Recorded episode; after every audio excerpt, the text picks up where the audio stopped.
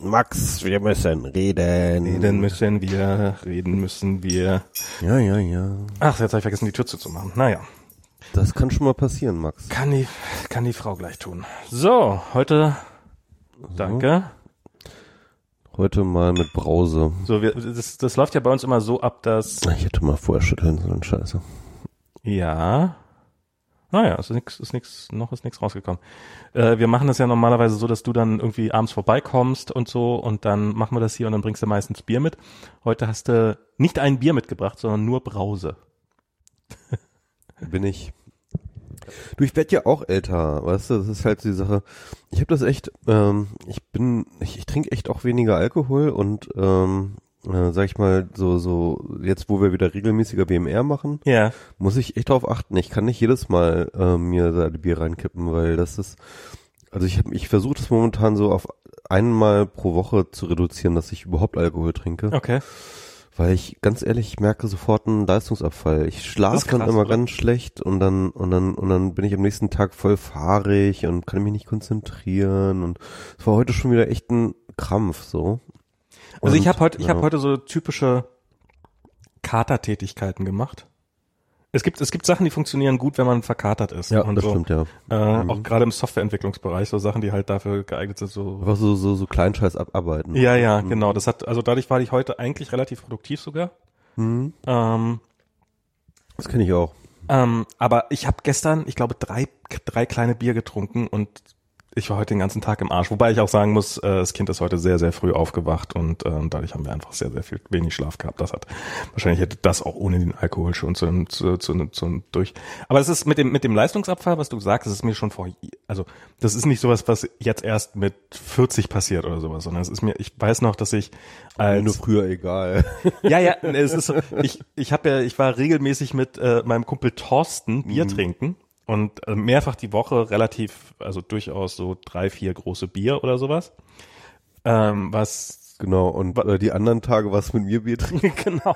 Also das ist durchaus äh, eine, ne, ich glaube, so aus ärztlicher, medizinischer Sicht ist das eine leichte Vorstufe oder eine leichte, le leichte Form von Alkoholismus schon gewesen, so durchaus. Also jetzt nicht, dass ich irgendwie irgendwie in die Ecke gekotzt hätte oder regelmäßig sturzbetrunken gewesen wäre oder sowas, aber so ein regelmäßiger, ordentlicher, also ich glaube so Ja. etwas mehr als ein Feierabend oder oder ich glaube schon, jeden Abend ein Feierabendbier gilt schon als eine Form von Alkoholismus, eine sehr, sehr leichte halt. Ich weiß nicht, das ist ja auch alles so ein bisschen beliebig, ganz ehrlich, finde ich, diese ganzen Skalen, weil das kann man nicht so sagen. Es gibt halt sozusagen unterschiedliche Addictivenesse, so, also so, so von der Personalität, von der Persönlichkeit, von, von der, äh, äh, von wie der Körper das absorbiert und so. Also das ist, glaube ich, das kann, ich, ich finde das immer so ein bisschen albern, das halt immer irgendwie sozusagen kategorial für alle Leute. so Ja, falsch- nein, n- Ich meine, ich habe halt so, wie du, was du gerade beschreibst, das habe, so habe ich irgendwie 15 Jahre lang gelebt, so. Ja, Ich- aber es ist, äh, also ist ja, ist ja auch nicht, sagt ja auch niemand, dass du quasi dann in drei Jahren tot bist, wenn du Ja. das machst, aber ist halt, ähm, schon, so- aber das ist sowas, was mir in Deutschland aufgefallen ist. In Deutschland, also die, die Amer in Amerika wird durchaus auch Alkohol getrunken, klar. Aber so dieses institutionalisierte ist hier schon stärker. Also so, dass es so einfach so eine sozial, so der soziale Druck zu trinken, habe ich das Gefühl, ist hier deutlich ausgeprägter. Also es ist so, ähm, in den USA hatte ich, würde ich jetzt mal sagen, so, also ich glaube, wenn man hier bei bestimmten so mit Kollegen oder so kein Bier trinkt, also wenn alle Bier trinken und man trinkt kein Bier mit, dann ist das irgendwie schon merkwürdig, glaube ich, hier. Oder so wird man wahrscheinlich so ein bisschen so, hm, hm, hm. Wohingegen in den USA ist das halt, ja, dann trinkst du halt kein Bier. Aber ganz Ähm, ehrlich, ich glaube, du warst dann in so einem sehr speziellen äh, Milieu. Das kann sein, das in, kann in sein. San Francisco äh, äh, Tech-Elite da. Ja, ja, Also das, kann ist, natürlich sein. äh, Aber ja. was ich ja eigentlich sagen wollte ist, ähm, und Thorsten war dann nämlich mal irgendwie für zwei Wochen im Urlaub und ich habe echt gemerkt, wie krass besser ich denken konnte, weil ich halt einfach da hatte ich keinen Alkohol mehr getrunken habe eine gewisse Zeit lang und so und jetzt ist es inzwischen so, dass es äh, es geht also es passiert eigentlich so, dass ich kein dass ich längere Zeit keinen kein Alkohol trinke. Es ist halt einfach so normal. Das ist halt ähm, dadurch, dass ich nicht mehr so viel weggehe und äh, und halt so ähm, auch äh, Diana war schon früher auch sehr, sehr krass verkatert, oft öfters mal am nächsten Tag, also auch wenn sie relativ, also wenn sie jetzt nicht viel getrunken hat. Und das ist einfach so dieses Wissen, dass man sich das nicht mehr erlauben kann, weil das Kind ist halt am nächsten Morgen wach, egal ob du verkatert bist oder nicht. Also es gibt nicht so dieses, wo man sich so, ach ja, dann mache ich morgen halt mal nichts. Und ähm, dann ist auch, also Ich muss das halt so ein bisschen planen, einfach sozusagen. Ne? Also ich, ich, also erstens, ich kann halt nicht mehr irgendwie als einmal die Woche Alkohol trinken. Ja. Und zweitens muss ich halt immer genau wissen, also ich darf auf gar keinen Fall irgendwie eine Aufgabe haben, wo ich mich am nächsten Tag konzentrieren muss oder so, ja. Ja. Also beispielsweise, ähm, ich meine, dass wir jetzt jetzt hier ein WMR machen, liegt einfach daran, dass es mir scheißegal ist, wie ich beim WMR bin. Ne? Aber den richtigen Podcast. Aber, der, aber der, nee, ohne Scheiß, der andere Podcast, äh, der achtet Mhm. Ja. mittlerweile drauf, dass ich am Tag vorher keinen Alkohol trinke, Ja. weil ähm, nee, der Punkt ist halt, der muss halt auch dann geschnitten werden, ne? Und da wird dann halt die ganzen Äs und ganzen Schneidest du das? Nee, das mache ich halt nicht, ne? Und das äh, Das wird ja aber vom Gehalt abgezogen.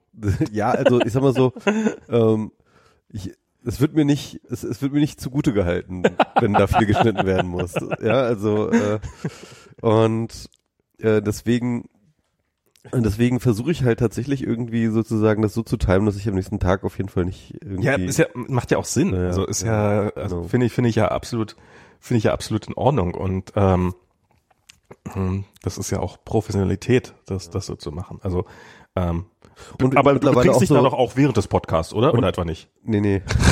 und und und und äh, äh, Vorträge übrigens auch. Also ich versuche auch tatsächlich am Tag vor Vorträgen nicht zu trinken. Ja. Ja. Ja, das ist äh, auch mal so eine Sache. Also eigentlich dort mal, wenn ich so frei reden muss. So, das ist, glaube ich, das hilft irgendwie ganz gut. Naja, jedenfalls Alkohol, so ist das gekommen, weißt du? So, ich meine, wenn man Warum haben wir denn gestern ganzen, Warum? Ah ja, genau, wir, wir haben uns getroffen bei ähm, Evenly und haben die, ähm, das ist so eine Firma in Berlin. Ähm, Bei der ich früher so, mal gearbeitet habe oder der Vorgängerfirma quasi. Genau, die, die stellen iPhone-Apps her, Nicht ne? nur Android Ja. auch. Android auch, ja? mittlerweile? Ja, ja, Android, Apple TV, glaube ich auch Genau. und Android TV und sowas. Ja, da hat äh, Max mal gearbeitet, aber ich kenne da auch noch andere Leute und Genau. Max kannte auch noch andere Leute und irgendwie ähm, ähm, Toto, also Mr. Toto, wer den auf Twitter kennt vielleicht, äh, der ist einer der Gründer oder oder Geschäftsführer oder irgendwie sowas. Ich glaube ja, Inhaber mit zwischen. Ja, also Inhaber, Ja. irgendwie sowas. Jedenfalls, äh, der lädt dann halt auch immer sozusagen ähm, äh, er und Nelly, ne? Irgendwie, Nee, ich glaube, das ist eine Firmenveranstaltung. ja genau, von der Firma, ne? Genau. Das ist so Also die Firma Evenly lädt dann zur, lädt dann zur Keynote ein. zur iPhone Keynote. Das Also wenn so. immer wenn Apple eine Keynote macht, dann la- laden die ein und ab und zu gehen gehe ich da hin und Max mittlerweile auch wieder, wenn er hier Genau. ist, äh, seit er immer hier ist, weil er kann ja ja nicht mehr direkt zu Apple gehen, wie er es früher immer gemacht hat. Ich war nie bei sowas direkt bei Apple, aber es ist, es ist lustig so, es ist lustig, wie die Zeitverschiebung da so reinwirkt. Weil so bei, so, so da war das halt immer, gerade so bei WWDC, Mhm. das war halt morgens um 10. Ja. Also das hast du meistens im Büro gemacht. Find's viel besser, ne? Also es hier ist viel besser so. Um 17, äh, 19 Uhr ist doch irgendwie sch- genau das Richtige, so mit einem Bierchen irgendwie. Na, hängt davon ab, was man machen will. Also zu, zu iPhone-Sachen, ja, bestimmt, aber so zu WWDC-Sachen, wo danach so die Beta-Versionen kommen und die eigentlichen Vorträge anfangen Mhm. und sowas, da ist eigentlich ganz cool, so dass der, dass, dass, dass das so ein Einstieg in den Tag und danach geht's so richtig los Mhm. und sowas und dann kann man auch, dann, dann arbeitet man an dem Tag auch nicht sonderlich viel und ähm, guckt sich halt die äh, Xcode-Beta an und guckt sich, ob man irgendwelche, äh, ja, was man so halt kriegen kann an Informationen und sowas. Und das hast du hier halt nicht, sondern hier bist du dann halt betrunken und fährst nach Hause und hast eigentlich und und schreibst lustige Tweets. äh, schreibst lustige Tweets und hast die hast die Möglichkeit entweder viel zu lange wach zu bleiben und dich am nächsten Morgen zu ärgern oder halt ähm, ja einfach schlafen zu gehen und dann äh, am nächsten Tag sich halt die Sachen anzugucken. Das ist so die Möglichkeit. Also aber ja, so so beim also so so unter sozialen Aspekten ist es hier sicherlich besser. Max, wie underwhelmed warst du denn? Äh, ich überlege, ob ich es wieder aussetze. Wie Aussätze? Also, dass das, das iPhone nicht kaufst. Ja, Soll ja auch wahnsinnig viel schwerer sein, ne? Habe ich Was? irgendwie gerade gelesen. das habe ich nicht gelesen. Also das Neue soll irgendwie äh, äh, irgendwie fast die Hälfte mehr Was? äh, also ist äh, schwerer sein oder sowas. Das will ich jetzt für einen Fehler halten. Ich habe mir heute mal die Preise angeguckt Mhm. und habe mal geguckt, was die Version, die ich quasi ähm, machen. Also der, der Hintergrund ist der, ich habe eigentlich früher jedes Jahr habe ich ein neues iPhone gehabt. Ich habe ähm, ähm, ich habe bisher noch nie ein iPhone ausgesetzt, außer letztes Jahr. Oh? Was ist denn jetzt los hier? Irgendwas? Irgendwie ist das Internet down. Ich hoffe, dass die Dass das Stream noch funktioniert. das ist Tagesschau.de geht noch. Scheint, scheint tatsächlich Apple down zu sein. Ähm, Okay. Äh, Nee, nee, äh, jetzt sind sie wieder da. Keine Ahnung, was jetzt los war. Und äh, jetzt gucke ich mal. Das iPhone 11 Pro gibt's ab 839 Euro, wenn man ein iPhone zum Eintauschen hat. Wenn man kein iPhone zum Eintauschen hat, dann kostet's 1149. Und wenn man dann nicht mit 64 Gigabyte klarkommt, sondern 256 Gigabyte haben will, und ich bräuchte so knapp 100, dann kostet das 1319 Euro. Wow. Wir dachten schon, das wäre billig geworden. Was? Aber es war doch jetzt irgendwie das Narrativ, dass äh, Apple wird jetzt zum Billigheimer. äh, weil wir jetzt überall die Preise, also jedenfalls glaube ich von den von den untersten Basismodellen haben sie jetzt überall die Preise gesenkt. Haben sie ein bisschen die Preise gesenkt, ja. Ja. Und das ist, und, ähm, so. Und, und 5 Euro für Arcade und 5 Euro für die, äh, oder 5 Dollar äh, für die. Ja, stimmt, das muss ich natürlich abziehen. Apple TV Plus, die 5 Euro im Monat, die spare ich ja für ein Jahr, dann sind es ja plötzlich nur noch 1200 bla bla bla Euro.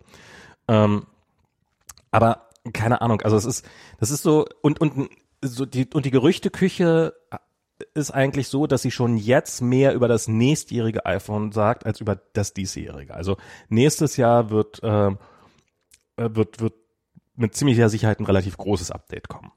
Und, ähm, und darum überlege ich jetzt, ob ich wirklich für ein Jahr, also ob ich jetzt einfach noch ein Jahr aussetze und dann sage, okay, dann hole ich mir erst nächstes Jahr eins und dann halt mit dem iPhone X, was ich jetzt habe, noch quasi drei Jahre voll mache. Was jetzt für einen normalen Menschen absolut kein Drama ist und das ist nach wie, also zum einen, weil das iPhone X, ich bin nach wie vor sehr zufrieden mit dem, ist ein sehr, sehr gutes Telefon. Ich habe da, also so der, der Akku hat jetzt, also schwächeln ist jetzt vielleicht ein bisschen übertrieben, aber ist jetzt nicht mehr neu zeigt erste Anzeichen. zeigt von- erste Anzeichen von, von, von Probleme kriegen. Und, ähm, und so, und die Kamera, ja, das ist natürlich schon schick, das zu haben und so ein paar technische Details, also was weiß ich, was zum Beispiel ist das, was ich ja, was, was tatsächlich einer der Punkte ist für mich ist, ähm, jetzt mit iOS 13, die könnten, die, da kann man NFC-Chips lesen, dann kann man Aktionen auslösen, also kannst du irgendwie einen NFC-Chip an die Wand hängen dann hältst du dein Telefon dran und dann geht irgendwie das Licht an oder geht das Radio an oder sowas. Und Man könnte auch einfach dieses Device nehmen, das ähm, man Finger nennt und dann einen Lichtschalter bedienen. Ja, so hat man. Nee, nee, nee, nee, nee, nee. Nein. Ich finde ja so ein Lichtschalter auch gar nicht schlecht eigentlich. Also so, so rein von, von, von der Usability her. Ich finde ihn furchtbar. Ich finde Lichtschalter durch und durch furchtbar. Lichtschalter sind. Ich habe irgendwann mal gesagt, Licht, der Lichtschalter ist mein Todfeind. Also ist jetzt gerade, ist jetzt klingt jetzt so. Also ist natürlich ein bisschen übertrieben gemeint, aber ich finde Lichtschalter tatsächlich. Also sie, sie, äh, also zum einen, warum machen wir Licht an und aus und warum machen wir es nicht in Stufen, wie es viel mehr Sinn machen würde eigentlich? Also so, so das ist eine verbreitet. gute, äh, gute Bit- Ein-Bit-Technologie. Ähm, nee, ist keine gute. Das ist, äh, es ist, also das ist, also ähm, Licht in Wohnung ist schon eine Killer-Applikation, ohne Frage. Aber ich glaube, da könnte man durchaus noch einiges ver äh, verbessern und das meine ich ernst. Und ähm, ich hätte gerne, also zum Beispiel hätte ich gerne fürs, fürs Schlafzimmer was, dass man nachts, also im Augenblick rette ich mich halt damit, das geht natürlich auch, dass ich einfach die Taschenlampe vom Telefon nehme und dann halt, wenn ich nachts auf Klo muss, weil das Kind schläft bei uns im Zimmer, das dann soll, und dann will man halt niemand aufwecken, das wäre schon irgendwie toll. Die ideale Beleuchtungssituation würde so aussehen, dass man irgendwie so ein dimmes Licht in Bodennähe hätte oder irgendwie sowas und ähm, oder eben, dass das Licht automatisch angeht, wenn man zu Hause ist und es wird Abend oder sowas. Und so dieses, dass man einmal quer durchs Zimmer rennen muss, um dann das Licht, dass man binär entweder gar kein Licht oder zu viel Licht haben kann, das finde ich irgendwie ein bisschen, finde ich, finde ich nicht ideal, sagen wir es so. Also ist jetzt, ist jetzt definitiv nichts, was, was, äh, was, wobei ich kann mir vorstellen, dass das so eine der Sachen ist. Ich wollte gerade sagen, dass es nicht worunter meine Lebensqualität leidet, aber ich glaube, das ist sowas, wo tatsächlich doch so ein bisschen sogar die Lebensqualität leiden könnte. Ähm, also in dem Sinne, dass man, dass man gerade jetzt im Winter, wenn es äh, wenn's jetzt draußen wieder dunkler wird und sowas, dass dann, dass das, glaube ich, schon ein bisschen sich auch auf die Laune auswirkt, wenn das, also oder dass man, dass man die Laune ein bisschen verbessern könnte, wenn man einfach eine bessere Lichtsituation schafft, die mehr ist als nur an oder aus. Aber ich glaube, das ist eher ähm, die, die Anzahl der Looks als äh, irgendwie der, das Interface. Aber gut. Ne, sind alle möglichen. Wir waren ja, ja. eigentlich woanders. Also Genau. das, der, der, der neue, das neue iPhone hat irgendwie einen Chip für, für RFID-Anwendungen. Das hatte schon das alte, also das Mhm. hat das hat mein auch schon, aber aber und seit, beim aber seit dem iPhone XS, also bei seit dem letzten Jahr, also auch deins, das XA, das ist halt so, dass es halt auch im Hintergrund die ganze Zeit, also wenn du, dass du, dass du, äh, die können Apps können können halt äh, NFC-Chips auslesen und äh, bei meinem muss aber noch die App offen sein und bei Uptime ist es dann nicht mehr so, sondern da ist es einfach, da kann die App irgendwie im Hintergrund laufen. Ich habe keine Ahnung, was sie da genau verändert haben. Ich weiß auch nicht, ob es irgendwie hardwarebedingt tatsächlich notwendig ist, aber du könntest und mit Was kann ich denn damit jetzt Geiles machen? ähm, na, es sind, sind so Sachen wie, also zum Beispiel, wenn du deine Apple Card bekommst, dann hältst du die an dein Telefon und dann ist die automatisch äh, mit deinem Telefon verbunden. Dann wird die automatisch eingetragen in dein Telefon. Wohingegen ich, Diese, diese, diese Kreditkarte, diese Genau. Apple-Kreditkarte, ne? wohingegen ich wie so ein Höhlenmensch erst die Wallet-App aufmachen muss und sie dann an meinem Telefon dran halten. Scheiße. Nee, äh, das ist natürlich Ich sowas. habe ja noch nicht mal Apple Pay, ja, also weil, weil meine scheiß Bank das nicht unterstützt. Ähm, und es gibt halt so, du könntest halt irgendwelche Systeme machen für für ähm, ähm, so, so, ich glaube zum Beispiel, ich glaube, einer der großen Gründe, warum es gemacht haben, war mit, um mit der Metro, äh, mit der, mit der New Yorker, mit, mit New Yorker Fahrkartensystem kompatibel zu sein, dass du halt in, einfach dein Telefon nehmen kannst und damit dein Ticket bezahlen kannst und das einfach dranhältst. Ähm, es gibt so ein paar Anwendungen, dass du irgendwie so einen Scooter buchen kannst, so einen E-Scooter, dass die halt einfach so einen kleinen NFC-Sticker haben und dann hältst du halt das dran und dann geht das Telefon an, musst nicht erst die App aufmachen und QR-Code fotografieren, sondern einfach Telefon in die Nähe halten, gut ist. Ups, ich habe schon wieder einen Scooter gemietet. Naja, ich meine, also nicht, Nicht also, so nah dran gehen, nicht so nah dran gehen.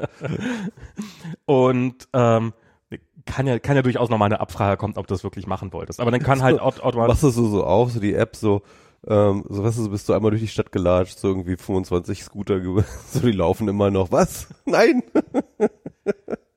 Und, und dann gibt es jetzt halt, es gibt ja diese Shortcuts-App, ich weiß gar nicht, ob du die kennst, die ist ganz sinnvoll, so, so, so eine leicht nerdige Anwendung, wo man so bestimmte Prozesse automatisieren kann. So, so IFFF-Ding.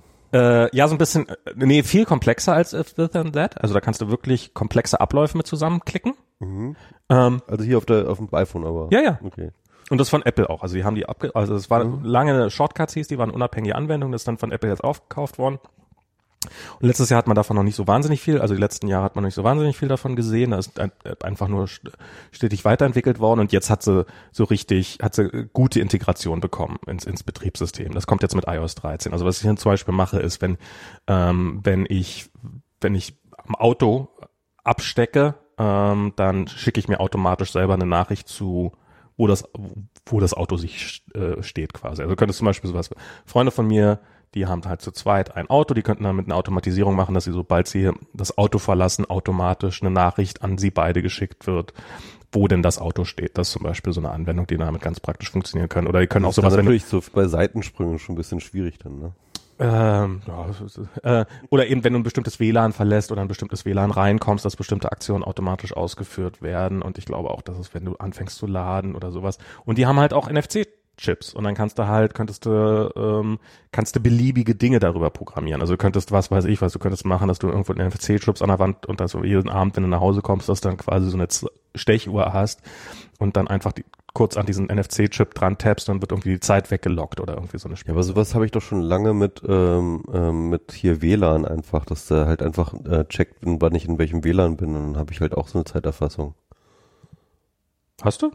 Ja. Wie, wie machst du? Ich weiß nicht, ich ich habe ich, Ich habe mal irgendwas dafür gebaut. ich hatte ich hatte mal so eine so eine App, da konnte ich einfach dann sozusagen definieren, dass das WLAN ist meine Arbeit, das ist mein mein mein Home und dann hat er mir das einfach mal so getrackt, also wie lange ich Ah. bin, so. okay. Ich meine, so einfach ist das. Ähm, ja klar, also nee, aber damit kannst du halt beliebig selber zusammenklicken sowas und kannst dann halt auch dein, deine Heim Heimanwendung steuern oder sowas. Also ähm, und Aber ich allein alles nicht. Ich habe mein, mein Heim ist zu klein, als dass ich da irgendeine, dass da irgendwas Sinn machen würde. Ich habe auch echt überlegt, was ich da mal reinmachen könnte. Aber ganz ehrlich, wenn du so eine kleine Wohnung hast wie ich, dann ist so ein Lichtschalter echt das ideale Interface. na, wenn du einmal im Bett liegst und das Licht ausmachen möchte, ohne jetzt nochmal aus dem Bett rausgehen zu müssen, dann ist es, äh, ist es ganz angenehm, das zu haben. Da kann ich halt einfach meinen Finglonger nehmen Achso, du hast dann einfach so, so ein Klick. Das ist der von Futurama. Kennst du die Folge mit dem Thing Longer? Ja, ja, ich glaube. Also quasi einfach Besenstiel. Ja, genau. Na, ich habe, was ich hier, diese Lampe, die hier steht, ist halt so eine total billige Ikea-Lampe und irgendwann gab es nur für 20 Euro so ein so ein so ein ähm, Strip, so ein so ein so ein Lightstrip von irgendeinem Hersteller und das hat auch nur Bluetooth, aber dadurch, dass es äh, dass dass das am Apple TV glaube ich dranhängt, ist es auch egal. Und damit kann ich beliebige Farben einstellen. Die Farben sind jetzt nicht sonderlich akkurat und kann auch die Helligkeit einstellen und sowas. Und das ist so ganz angenehm für verschiedene Lichtstimmungen. Also weil ich finde, ich finde es immer doof, wenn man so alles auf 100 Prozent hat, dann ist es zu hell. Also ich meine, die Lampe hier, die jetzt bei uns hängt, ist so eine billige China 1-Euro-Lampe. Die ist jetzt wirklich das hässlichste, was man sich vorstellen kann. Aber ich habe bisher, wir haben bisher noch keine schöne Lampe gefunden für dieses Wohnzimmer. Hm. Ähm, so. Äh, aber iPhone, ja. Ähm, ja, aber es ist, ist halt, ist halt, ist halt, ist halt sehr, sehr teuer. Ja. Das ist einfach sehr, sehr es ist, es ist, und es, ja. Und ähm, ich sag mal so, ich bin natürlich auch, also für mich ist Kamera auch ein wichtiges Argument. Ja. Aber irgendwie, ich weiß nicht, also irgendwie dieser Fass, den sie jetzt da drum machen mit diesen drei Linsen jetzt statt zwei und ich habe ja nur noch eine und ich, ich weiß auch nicht. Also, also es ist so. Es gibt schon schöne, also es, so eine Weitwinkelkamera zu haben, das macht definitiv Sinn. Besseren Nachtmodus zu haben, ja, hell macht das Sinn. Also das ist das, das ist auf jeden Fall eine gute Sache. Ähm, Ob sie auch diesen Nachtmodus eigentlich durch die mehreren Linsen hinbekommen, dadurch, dass sie dann sozusagen mehr Licht reinlassen können? Ähm, oh, irgendjemand klingelt hier gerade und ich habe keine Ahnung, wer das ist. Ähm, dass, dass einfach mehrere Linsen gleichzeitig zur Aufnahme. Ich, ich weiß nicht, wie sie das machen. Ich, ich vermute mal eher. Geh mal, geh mal kurz ran. Ich geh mal kurz gucken. Genau. Ich kann ja derweil ähm, die Hörer weiterhin ähm, äh, unterhalten. Und zwar, indem ich einfach beschreibe, wie Max jetzt da hinstampft und die Tür aufmacht. Er sagt A, als ob er dann doch irgendjemanden erwartet hätte. Vielleicht hat er einfach vergessen, wen er erwartet hat. Wer weiß das schon. Jedenfalls tut Max jetzt irgendetwas rein. Und ich höre Kinderstimmen. Und ja, jedenfalls ist irgendwas gekommen. Und das ist auch eine schöne Sache, wenn etwas für Max gekommen ist. Da freut er sich. ich habe jetzt einfach äh, sozusagen Sportkommentatormäßig Und da kriegt Max ein Klappbett geliefert. Klappbett in, in der Wohnung drin. Ach, ein Klappbett ist das, alles klar. Das ist ein Klappbett. Das ist, das ist gar nicht für mich, sondern es ist, ähm, Freunde von uns kommen aus San Francisco nach Berlin und die haben sich ein Airbnb gemietet und haben zwei Kinder und darum haben wir uns von äh, unseren Nachbarn, mhm. von Tim, von Tim Horn, der das äh, der das das das äh, die Stern nicht die Stern war das Planetarium hier ist. Ja, genau. das, das, das, der, der, der Direktor vom Planetarium. Ähm, und der hat gerade ein äh, Klappbett für die vorbeigebracht damit die damit die ihre Kinder hier ähm, ins Bett legen können. Ah. also nicht bei uns sondern im Airbnb. Aber wir bringen das noch ins Airbnb. Okay. Ja das ist die ganze Geschichte so ist die Nachbarschaftshilfe hier im Prenzlauer Berg, hier ist die Welt noch in Ordnung, ne? Ja, das war tatsächlich, also das war tatsächlich für uns ein Grund, auch hier nach Berlin wieder zurückzukommen, dass, dass äh, hier gerade in diesem Haus ein wirklich angenehmer Zusammenhalt ist. Ja. Ähm, und dass, dass, dass die Leute sich gerne helfen und äh, da war auch Joni dabei, der ist genau im gleichen Alter wie Kolja, das heißt, den kann man dann irgendwie auch mal vorbeischicken und ähm, je nachdem, wenn sie dann, die, die rennen dann immer, also die wohnen direkt über uns, die rennen dann mal hoch, mal runter, mal hoch, mal runter, mal hoch, mal runter. Und wenn sie gerade oben sind, dann ist für uns total toll. Und wenn sie dann zehn Minuten später beide unten sind, dann ist es für uns die totale Hölle, weil Joni und Kolja zusammen sind echt äh, schwer zu ertragen. Und, und die verkrachen sich dann auch ungefähr im drei Minuten Takt. Also es ist quasi so wie wir, bloß ohne Aufnahmefunktion. Ähm, Wie wir, aber ohne, ohne ähm, sozusagen e, e festhalten für die Ewigkeit. genau. So wie das halt so ist, irgendwelche Vierjährigen, die sich dann wegen jedem kleinen Dreck sofort verkrachen und sowas oder manchmal auch nicht. Aber ich habe das egal. Und Telefon.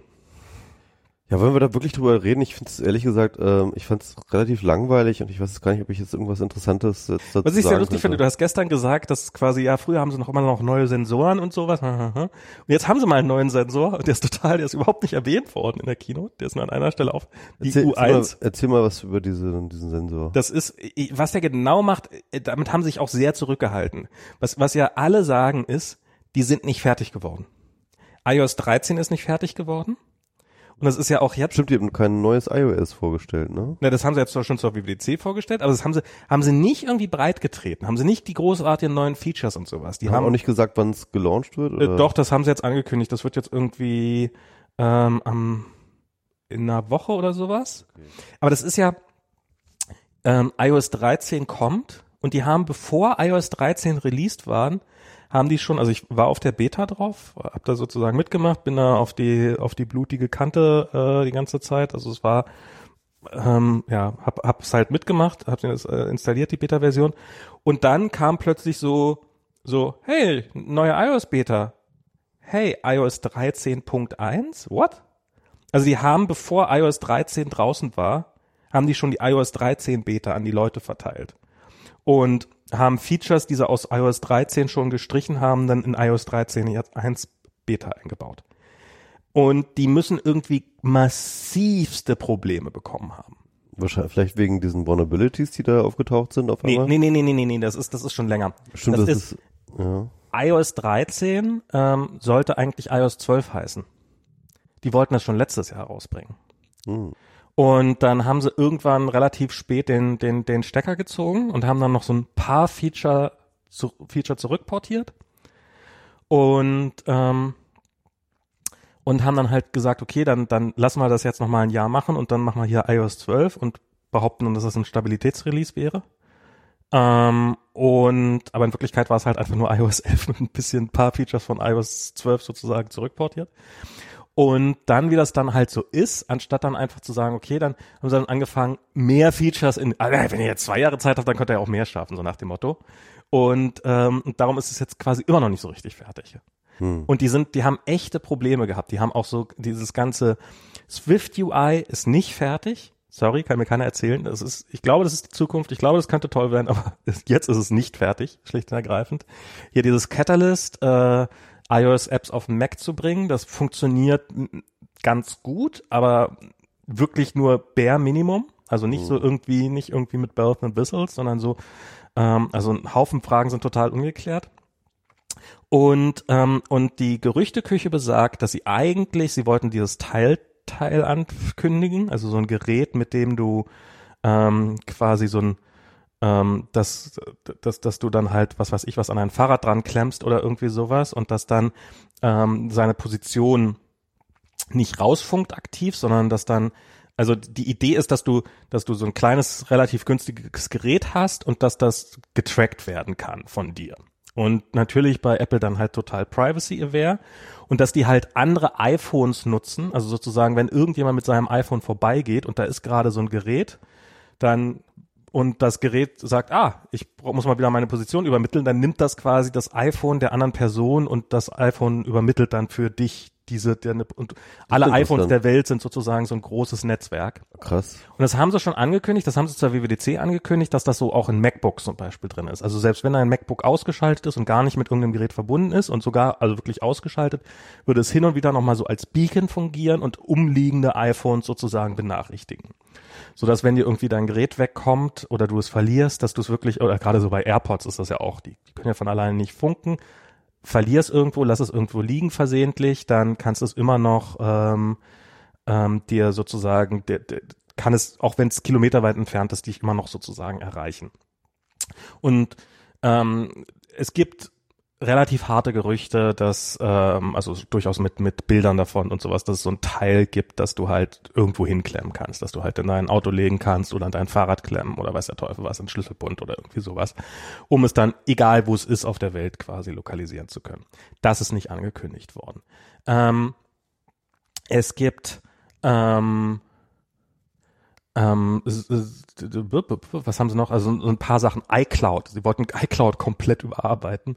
Das ist reversed worden plötzlich. Das war da und äh, es, es hat nicht funktioniert und dann haben sie es offensichtlich irgendwann wieder zurückgerollt. Noch in der Beta-Version. Ähm, und jetzt in der iOS, in der aktuellen Beta im Golden Master und in iOS 13.1 sind die ganzen AR-Sachen drinne. Die sind einfach drinne. Die haben ein README-File im Release gelassen, wo, hey, ja, wenn du hier StarKit, äh, Star, äh, Starboard ausprobieren willst, musst du Folgendes machen, um es einzuschalten. Was offensichtlich an Apple intern ist sozusagen, wie man dieses, dieses Feature einschaltet. Das haben die versehentlich offensichtlich im Release gelassen. Das heißt, die Wahrscheinlichkeit, also wenn das schon so weit drin war, dann sollte das eigentlich auch angekündigt werden. Und ähm, das war ja auch irgendwie so, diese ganze Keynote war ja das am Anfang so, ja, wir haben so viel anzukündigen, dass wir hier gar keine Zeit für Zahlen haben und sowas. Und dann halt so ein super Tempo vorlegen und dann so äh, war es einfach nur schneller vorbei. Also das war also nicht, nicht irgendwie so, damit sie nach hinten hin mehr Zeit haben oder sowas. Und äh, Das heißt also, es war alles so langweilig, weil das eigentlich das spannende Zeug alles äh, noch nicht fertig ist. Ich sage nicht, dass das dann unbedingt so wahnsinnig viel spannender geworden wäre, aber es ist, äh, es, es deutet sich, deutet sehr viel darauf hin, dass eine Menge Zeug nicht fertig geworden ist. Mhm. Und, ähm, und das dann nicht mit iOS 13.1 kommen wird, sondern wahrscheinlich erst mit iOS 13.2 oder sowas. Und dass die halt, dass die, dass die massive Probleme bekommen haben. Hm. Und wie diese falsche, wie diese merkwürdige Planung aussieht, ist natürlich dann, also das, wie, wie es dazu kommen konnte, ist natürlich eine ganz andere Frage, aber Also es hört sich ja fast so an, als ob sie so von der eigenen Komplexität mittlerweile erdrückt werden, ne? Ja, ähm, ich habe irgendjemand äh, hat mir mal, also ich finde das ja sowieso spannend, wie so Firmen wachsen und wie wie so Firmen strukturiert sind. Und dann hast du sowas, habe ich in Facebook jahrelang erlebt, was halt intern kleine Teams, die weitgehend autonom vor sich hin arbeiten und sowas. Und Apple funktioniert halt nicht so. Und ich habe jetzt schon mehrfach in meinem Leben so Firmen wachsen gesehen, die halt bis zu einer gewissen Größe relativ gut funktionieren.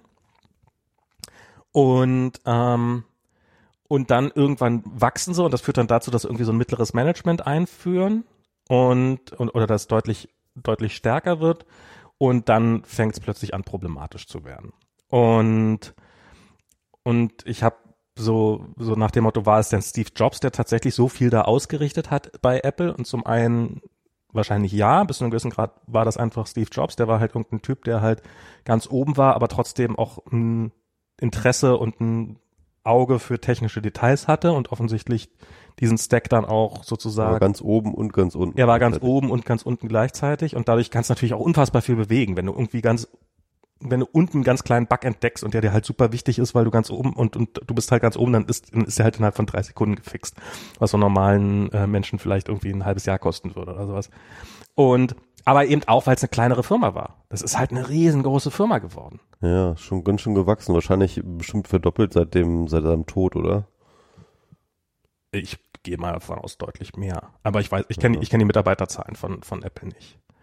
Aber ich gehe mal davon aus, dass du das an so einer Keynote mehr Leute planen, als am gesamten ersten iPhone gebaut haben oder sowas. Also das ist, ähm, glaube ich, glaube ich sofort. Wie groß war nochmal das Macintosh-Team? Das, keine Ahnung, das war winzig, ja. Im ersten Macintosh irgendwie so 10, 12 Leute oder Ja, so. ja. Ne? Ja, das erste, das, Passten alle noch auf so ein kleines Foto so irgendwie. das iPhone-Team, ähm, ich, ich kenne ja jemand, der im ersten iPhone-Team dabei war. Äh, der war mal bei äh, Instagram mein Manager eine Zeit lang. Ähm, der war Praktikant bei Apple und ist halt irgendwie in diesem iPhone-Projekt gelandet. und hat, hat am ersten und hat am iPhone gebaut, bevor es klar war, dass es ein Telefon wird. Ähm, und der hat auch so mit, dass das, da stehen auf dem einen Foto, das sind so zehn Leute oder sowas, die da halt rumstehen. Und, äh, Ja klar. Ja. und das sind und das sind schon deutlich mehr gewesen. Also viele Leute haben daran, also ich weiß auch von jemand anders, der äh, an macOS mitgebaut hat und der dann plötzlich so den Auftrag bekommen hat. Ähm, übrigens, das muss jetzt mit 128 Megabyte RAM auf einem ARM-Prozessor laufen. So, what, wieso das denn? Und ja, okay, mache ich halt. Und dann irgendwie ein paar Jahre später wusste er, warum es darauf laufen musste. Also so, so insofern aus der Perspektive haben deutlich mehr Leute definitiv dran gearbeitet, aber so dieses kleine Kernteam, das, das war wahrscheinlich winzig klein schon Mhm. Und ähm, ja, also das ist ähm, und und das daran scheitern viel erstaunlich viele Firmen. Und ähm, Das muss schon ein krasses Gefühl sein, wenn du am ersten iPhone mitgearbeitet hast, weil da hast du ja einfach wirklich Geschichte geschrieben, so. ja, Einfach wirklich so auf, auf dem globalen Maßstab einfach. Mhm. Und es ist auch, also wenn der darüber schreibt, der schreibt dann wieder mal so auf Facebook Posts darüber, so wenn irgendwie wieder sich irgendein Jahrestag ist oder sowas. Und das ist dann auch so so so so, so, so ein bis heute nicht selber glauben können, weil weil also klingt da zumindest so durch. Also, also das ist ja Ja, krass. Und ähm, ähm, ja, das, das ist, äh, ich habe es nie geschafft, mit ihm mal ein Bier trinken zu gehen, äh, weil ich mich so blöd angestellt hat. Ähm, da hätte ich, ich hätte, hätte ihn gern mal, hätte, hätte ihm gern mal ein paar Fragen gestellt, aber Hättest ihn gern mal betrunken gemacht. Komm, trink noch mal ein. wahrscheinlich Komm, hätte er sogar alles ausgegeben. ich, ich zahle. Oh. ähm, naja, und, und ja, und jetzt, und jetzt sind diese Telefone, jetzt sind sie halt so, ja, das, also ich, ich finde die Kamera, das ist eine tolle, also ich muss auch sagen, so meine, also meine, meine Fähigkeiten, mich da so reinzusteigern, hat halt auch ganz massiv nachgelassen. Es ist nicht so, dass die Technik unbedingt schlechter geworden ist, aber ich kann mich noch dran erinnern, als das iPhone 6S rauskam, das war jetzt auch nicht dramatisch anders als das iPhone 6 oder sowas. Und ich wollte es trotzdem unbedingt haben. Stimmt, ja, aber das war auch einfach so signifikant besser. Also das war halt, da hatte man Das auch iPhone das 6S Gefühl, war nicht besser wenn als man das iPhone 6. iPhone 6 hatte und dann das iPhone 6S kam, dann haben die einfach mal gesagt, doppelt so schnell, doppelt so viele, ähm, doppelt so viel Speicher, doppelt so lange Akku, äh, geil, Doppelt so lange Akku gab's noch nie. 500 mal so geile, geile Kamera, ähm, mit, äh, also Aber so war es nicht. Also ich meine, so ein was So war, was das war aber. ja eben. Was war der Unterschied zwischen einem iPhone 4 und einem 4S? Also gerade so diese S-Talks, so das sind also das iPhone 4S, das war schon, das hatte irgendwie einen Dual-Core-Prozessor und so. Das war schon deutlich besser. Also es war schon ein dramatisch besseres Gerät. Aber ah, so, wenn man sich das damals angeguckt hat, waren die Veränderungen doch. Also das iPhone 4, also iPhone 4 war so dieses dieses revolutionäre, so Retina-Display und Gehäuse und weiß der Teufel. Aber so, so dieses so iPhone 4 auf 4S, ah, ja, ja, das war das, als Steve gestorben ist. Und äh, oder so, so, ich weiß nicht, so, auch das iPhone 7 zum Beispiel, das war so, das, das iPhone 7 war so das erste, wo so, vorher war es ja immer so, dass alle zwei Jahre haben sie ein wirklich Neues rausgebracht. Und also das 4er und dann das 4S und dann kam das 5er, das war, das 5er war revolutionär anders, und dann kam das 5S, das war wieder, ja, also intern viel, viel besser, aber halt vom Design her das gleiche. Und dann kam das 6er und dann kam das 6S und dann kam das 7er und das 7er war eigentlich nur ähm, ein 6er mit, mit einer anderen Lackierung. ja, Das gab es dann plötzlich in diesem, diesem furchtbaren äh, Superschwarz. Ähm, also das war eine su- super tolle Farbe, aber die hat furchtbar schnell zerkratzt und sowas. Das Telefon sah relativ schnell scheiße aus. Und dann kam halt das iPhone X und dann iPhone XS und dann würde man eigentlich erwarten, dass dieses Jahr wieder was komplett Neues kommt. Aber ist nicht so wirklich. Und es sieht so aus, als ob sie jetzt eher so einen Dreijahreszyklus machen würden als einen Zweijahreszyklus. Das nämlich, wenn die Gerüchte bestimmen, dass nämlich nächstes Jahr der nächste große Schritt kommt. naja.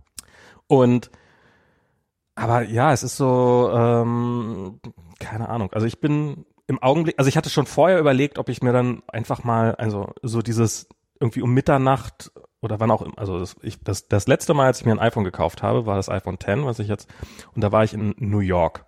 Und ähm, hier europäischer Zeit war das, glaube ich, eine relativ entspannte Zeit. Das war Mitternacht PDT, wo man und dann also sozusagen neun, neun Uhr morgens konnte man hier dann quasi das, konnte man hier das Telefon bestellen. So musste man einfach wach sein, ist ja relativ easy.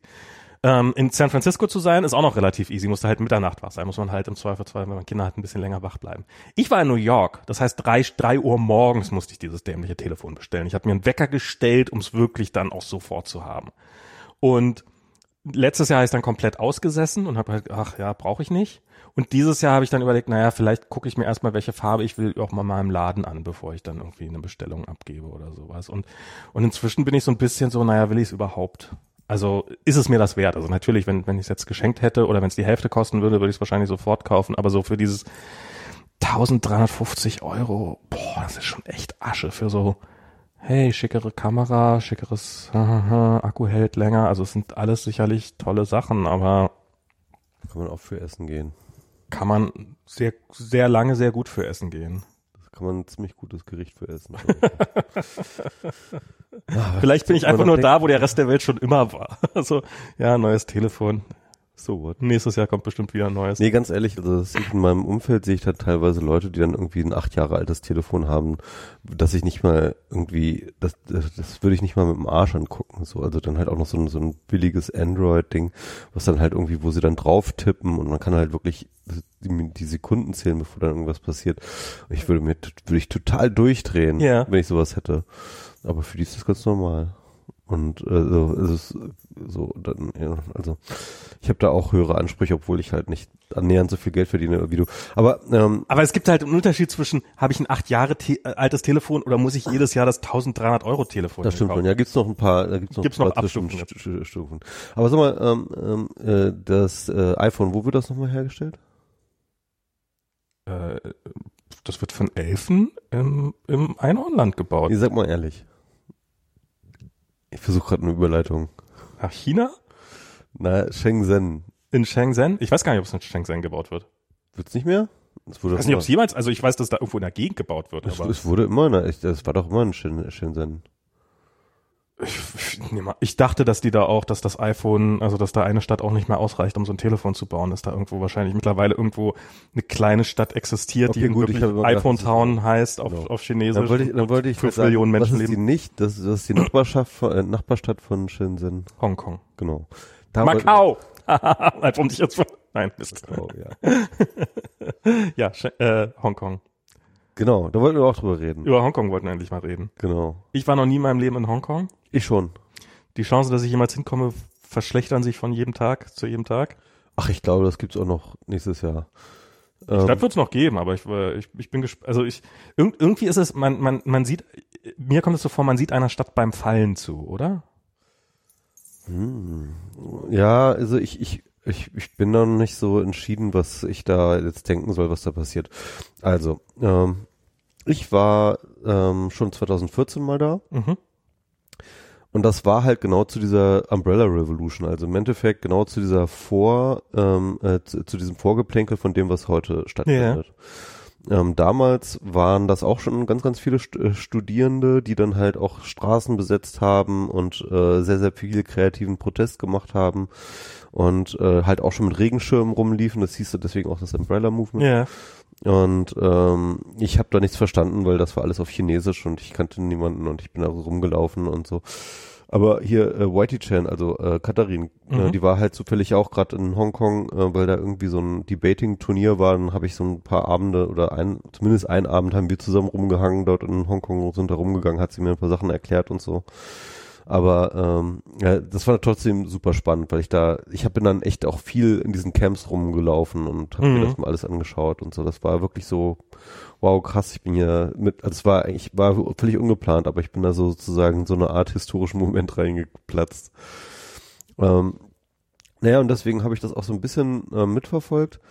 Und ähm, ja, und äh, ja, das ist jetzt sozusagen, das, äh, genau, also damals diese äh, Umbrella Revolution, das haben die schon damals ganz gut hingekriegt. Das hat, das hat, das hat einfach so ausgelaufen, ne? Also sie haben dann halt, ähm, ähm, da, da gab es auch relativ wenig Repressionen, sondern die haben einfach sozusagen, denen ist die Puste ausgegangen. So. Die, Ja. haben dann, die haben auch dann allerdings auch einige Leute festgesetzt, einige sind ins Kranken, äh, in, ins Gefängnis gegangen, halt so, die so als Redelsführer, als so, so ähm, Anstifter halt galten und so. Und äh, das hat natürlich auch wieder ganz viele Leute demotiviert und irgendwie ist das halt alles auseinandergefallen. Und, ähm, und ich glaube, ähm, ähm, diesmal, also also diesmal ist diese, diese neue äh, Bewegung, die jetzt äh, dort existiert, die ist auf jeden Fall, die hat viel gelernt aus der alten. Ja. Ne? Also die lässt sich halt nicht so schnell, ähm, der geht nicht so schnell die Puste aus. Die haben ganz andere Arten der Mobilisierung und Motivierung. Die haben sich äh, verabschiedet von ähm, halt so so öffentlichen Führungsfiguren. Ähm, die wollen halt, also sie haben halt wirklich versucht sozusagen infrastrukturell alles so auf so eine ähm, online äh, basisdemokratische Ebene zu, demo äh, äh, zu organisieren. Also Mhm. die benutzen irgendwie so Telegram-Chats irgendwie, um ganz viele Sachen abzustimmen, abzustimmen und ja, und sie versuchen halt auch ähm, ähm, breite, äh, möglichst breites Bündnis äh, hinzubekommen und sich auch halt eben nicht spalten zu lassen. Das war halt auch so eine Sache, ne? Irgendwie, dass halt äh, dann immer so eine Regierung versucht dann halt so eine Bewegung immer zu spalten, indem sie sagt, so, ah, das sind diese Radikalen und die müsst ihr euch von den Radikalen distanzieren und Haben sie Ähm, dieses Mal auch probiert. probieren sie immer, ne? Ja. Das ist, das ist ja auch nicht nur in China so, das ist auch in Deutschland so, ne? Also ähm, und äh, das, äh, da da fallen die halt diesmal nicht drauf rein, so. Und, äh, und äh, man muss auch sagen, dass China halt, äh, oder beziehungsweise Hongkong, ne, also man muss ja mal sagen, es ist nicht ganz klar, inwieweit China jetzt wirklich dort die Fäden zusammenhält. Ähm, der Einfluss wird natürlich da sein, aber wie groß der ist, das wissen wir natürlich nicht. Mhm. Das heißt also, äh, handelnde Akteure sind dann erst einmal die Hongkonger Regierung und die Hongkonger Polizei in erster Linie. Ähm, und äh, inwieweit die sozusagen dort von der chinesischen Regierung gesteuert sind, das ist ähm, äh, anzunehmen, aber man weiß es halt nicht so genau. Ne? Ähm, aber kannst du eigentlich davon ausgehen. Ähm, nur, nur wie weit und wie, wie stark, das weiß man halt nicht. Und das heißt, ist ja auch die Frage, wie, wie, wie viele Anweisungen die tatsächlich brauchen. Also Genau. Die werden ja da, die sind da, da quasi ein Stück weit schon installiert von der chinesischen Regierung und die wissen ja auch einfach, was sie zu tun haben und was. Ja. Ich frage mich gerade, ob ich irgendwie so eine so eine Zusammenfassung der politischen Situation geben soll oder ob ich einfach, äh, weil ganz ehrlich, ich musste das jetzt sozusagen aus dem Stegreif machen und ich bin kein Experte darin. Wer halt sich wirklich für das Thema interessiert, ähm, der sollte am besten den Podcast äh, Fernostwärts abonnieren von Katharin. Ähm, die machen da, die haben jetzt einige gute Episoden gemacht über Hongkong und ähm, außerdem ihr äh, ähm, den Newsletter abonnieren. Die haben auch einen Newsletter jetzt mittlerweile. Und äh, da sind und, und sie hat auch ein paar Artikel geschrieben jetzt bei Zeit Campus und äh, anderen Medien über die Situation in Hongkong. Genau, und in den Podcast hat sie halt mit äh, verschiedenen Leuten ähm, gesprochen, die dort äh, sozusagen auch Experten sind äh, für, für, dem, für das, was dort passiert. Und äh, das ist alles sehr, sehr viel spannender anzuhören, als was ich jetzt sage. Ich versuche Hm. jetzt aber trotzdem mal eine kurze, also wer sich jetzt das nicht anhören will, versuche ich einen kurzen Zusammenblick zu geben. Ne? Also weiß man vielleicht irgendwie, Hongkong war halt äh, britische Kolonie bis in die 90er und irgendwann in den 90ern, ich weiß noch nicht mal das Datum wirklich, ist es halt irgendwie an China zurückgegangen. Allerdings mit Ende der äh, 90er war es, glaube ich. Ende, Ende 90, 99, ach, 98, 99, Ja, ja, irgendwie sowas, ne? Ja, irgendwie. Ähm, und äh, dann halt mit der Auflage, dass ähm, ähm, es aber nicht sofort in das ähm, chinesische System integriert wird, sondern dass Hongkong halt ähm, äh, bestimmte Freiheitsrechte ähm, weiterhin gewährt sind und eine gewisse Unabhängigkeit von der Ein chinesischen. Staat, zwei Systeme. Ja, also genau, also zwei, wie heißt es? Eine Stadt, zwei ja, oder ein Staat, ich habe keine Ahnung. Ja. Jedenfalls ja, irgendwie sowas war das war der, war der Spruch davon. Und ähm, Hongkong war noch nie eine Demokratie, das muss man Mhm. dazu sagen. Also es gab halt ähm, Presse- und Meinungsfreiheit und halt eine gewisse Liberalität, die es in China eben nicht gibt, aber es gab nie Wahlen. Ne? Und die ähm, ähm, es gibt ein komisches System, wie dort der, die Gouverneure eingesetzt werden. Also Gouverneure sind da, glaube ich, äh, dort die, ähm, die Bürgermeister. Ähm, jedenfalls ähm, äh, freie Wahlen gab es halt eh noch nicht und äh, ja, und auch das britische Kolonialrecht, das da halt irgendwie viel Anwendung gefunden hat, das ist halt ja auch nicht so mega wahnsinnig frei. Also es ist jetzt halt auch nicht so, dass es jetzt da irgendwie so eine Demokratie irgendwie äh, Also da fällt nicht irgendein Stern der Freiheit gerade oder irgendwie sowas. ja, halt so Irgendwie vergleichsweise schon, schon. Im Vergleich zu China, aber Genau, genau. Und jedenfalls, China scheint irgendwie die letzte Zeit, äh, sag ich mal, die Schlinge um Hongkong halt sehr, sehr viel fester zuzuziehen, weil, ähm, also äh, woran sich das jetzt hier ähm, entzündet hat, war halt dieses Auslieferungsgesetz. Also Hongkong wollte ein Auslieferungsgesetz nach China machen. Das Ganze nicht nur nach China.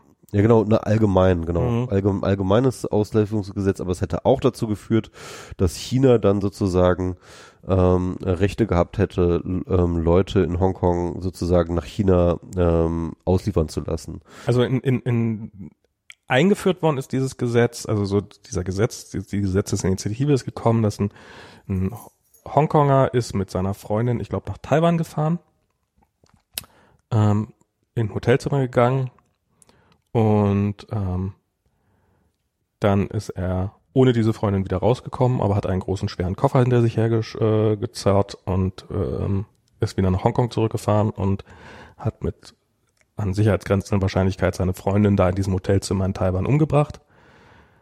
Aber da Taiwan und Hongkong kein Auslieferungsabkommen haben, kann halt nicht ausgeliefert werden und kann halt nicht verurteilt werden. Und lebt dann sozusagen frei. Das war der, das war der Grund. Das ist jetzt erstmal ja, ein- muss man ja sagen, ja, man will nicht, dass Mörder frei rumrennen und man will, dass sie zu, also so und aber ähm, der Grund, warum jetzt die Leute halt so auf die Barrikaden geht, ist halt, weil dann halt China halt auch irgendwelche Hongkongnesen ausliefern lassen sich kann, äh, weil sie ihnen nicht in den Kram passen, sondern weil sie gegen irgendwelche chinesischen Gesetze verstoßen haben und sie haben halt Angst davor, dass ähm, irgendwelche Hongkonger plötzlich in irgendwelchen chinesischen Knasten entweder wieder auftauchen oder halt nicht mehr da auftauchen, sondern einfach weg sind. Und was ja eine durchaus realistische Gefahr ist. Genau. Und China halt ähm, dadurch natürlich auch einen sehr, sehr langen Arm bekommt in, nach Hongkong rein, Genau. um dann halt entsprechend äh, die Leute ähm, zum äh, zur, äh, äh, zur, zur Demo zu zwingen. Ähm, Genau, jedenfalls daran hat sich das entzündet. Äh, seitdem sind diese Riots in den Straßen, ähm, die Polizeigewalt ist auch äh, ziemlich äh, aus dem Ruder gelaufen. Zwischendrin wurden irgendwie ganze Horden von Gangstern irgendwie äh, aus China importiert, die dort irgendwie mit Stöckern auf Leute, auf die Demonstranten eingeschlagen haben womit die chinesische Regierung bestimmt überhaupt nichts zu tun hat.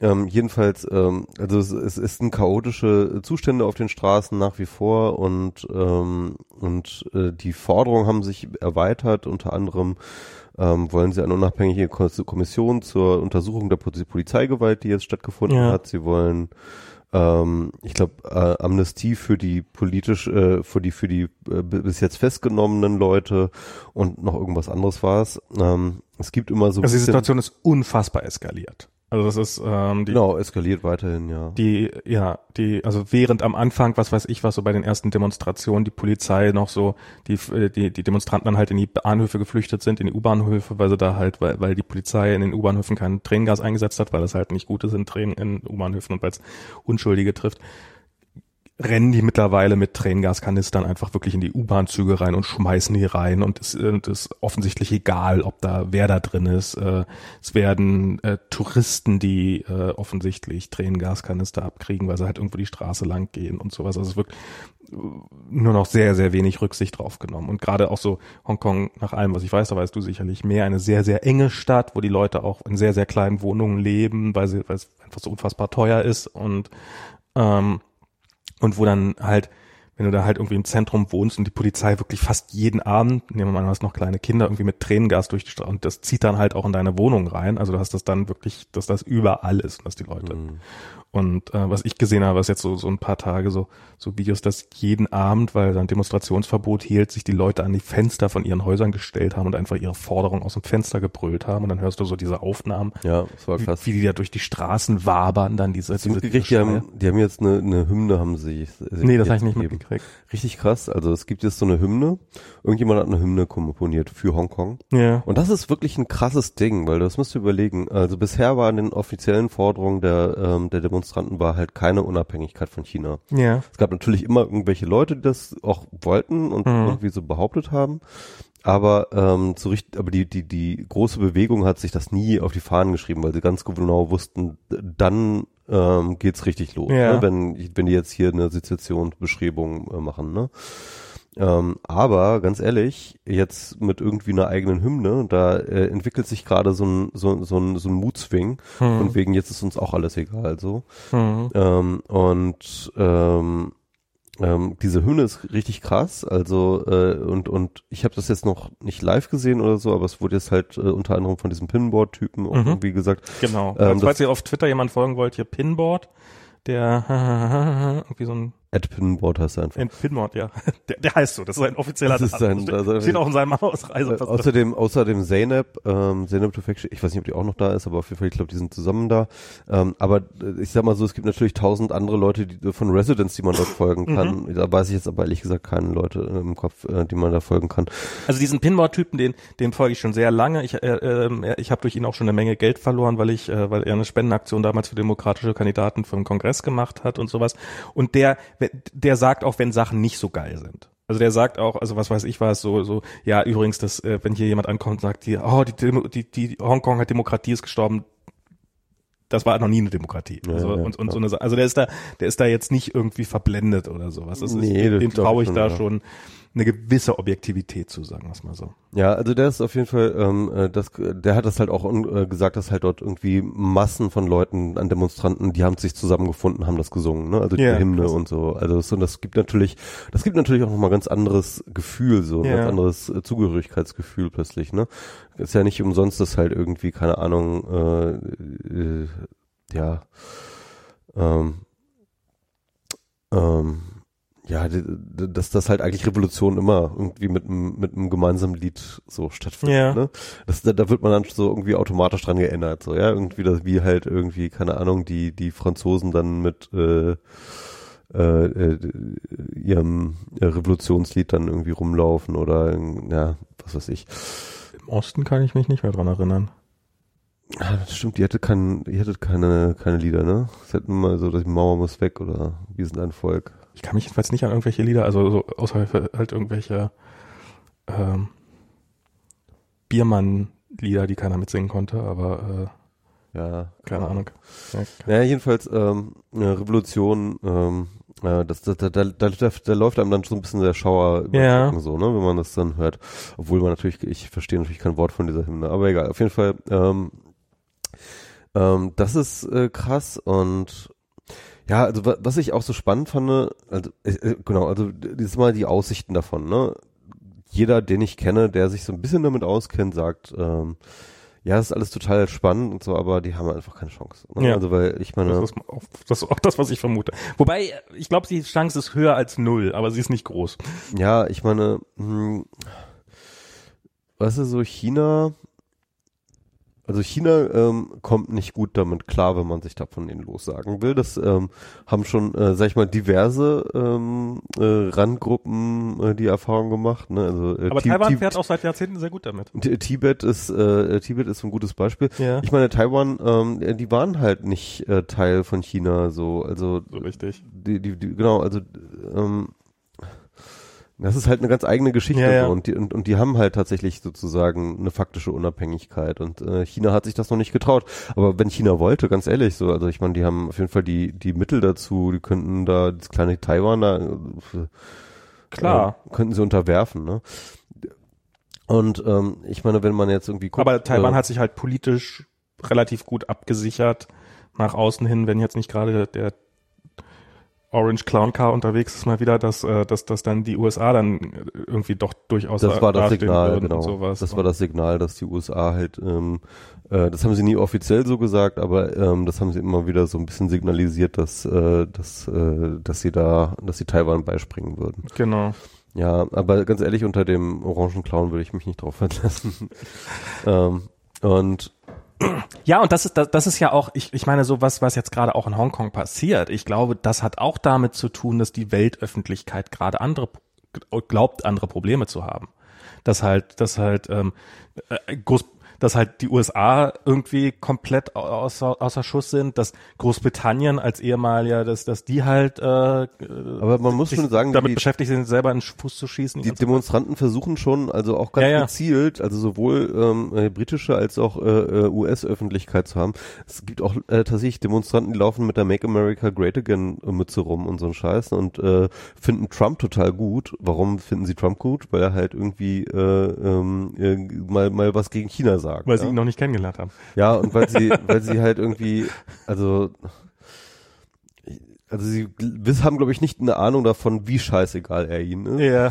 Oder sie ihm, ihm sind. Ähm, aber, äh, aber, sie- aber sie finden auf jeden Fall immer gut, dass es jetzt mal ein äh, amerikanischer Präsident traut, sich gegen China zu schießen. So, ne? Mhm. Und, ähm, und Briten äh, versuchen sie auch. Aber ich meine, ich meine, hallo, äh, die haben wirklich ganz eigene Probleme. Also da, da geht hier gar nichts mehr, ne? Ja.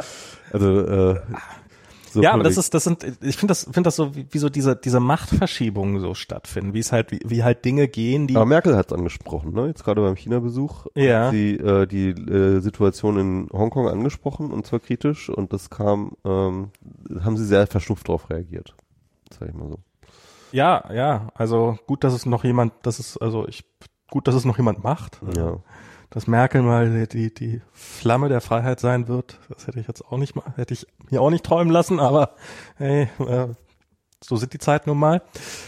Ähm, insofern, ja, okay, aber es ist so, ja, Aber was ich richtig spannend finde an der ganzen Geschichte und jetzt mal unabhängig davon, ob jetzt ähm, was jetzt China macht, ne? Also Mhm. äh, wir können auch ganz kurz über, über die Aussichten reden, weil ich ich finde, ähm, ähm, was China glaube ich nicht machen will, ist halt äh, ein zweites ähm, äh, Tiananmen Square, wie heißt das da? Äh, die, äh, die, ähm, also was sie dort in den Platz des himmlischen Friedens damals. Platz des himmlischen Friedens, Crackdown, so, sowas, äh, so, sowas wollen sie, glaube ich, schon vermeiden. Ne? Also das, das würde passieren, wenn sie mit dem Militär reingehen würden. Sie haben, glaube ich, schon ein paar Mal so ein paar Drohszenarien in diese Richtung gemacht, dass sie Ja. halt äh, mit dem Militär reingehen würden, aber dann gibt es halt Tote, ne? Und ähm, Dann haben die einen Bürgerkrieg.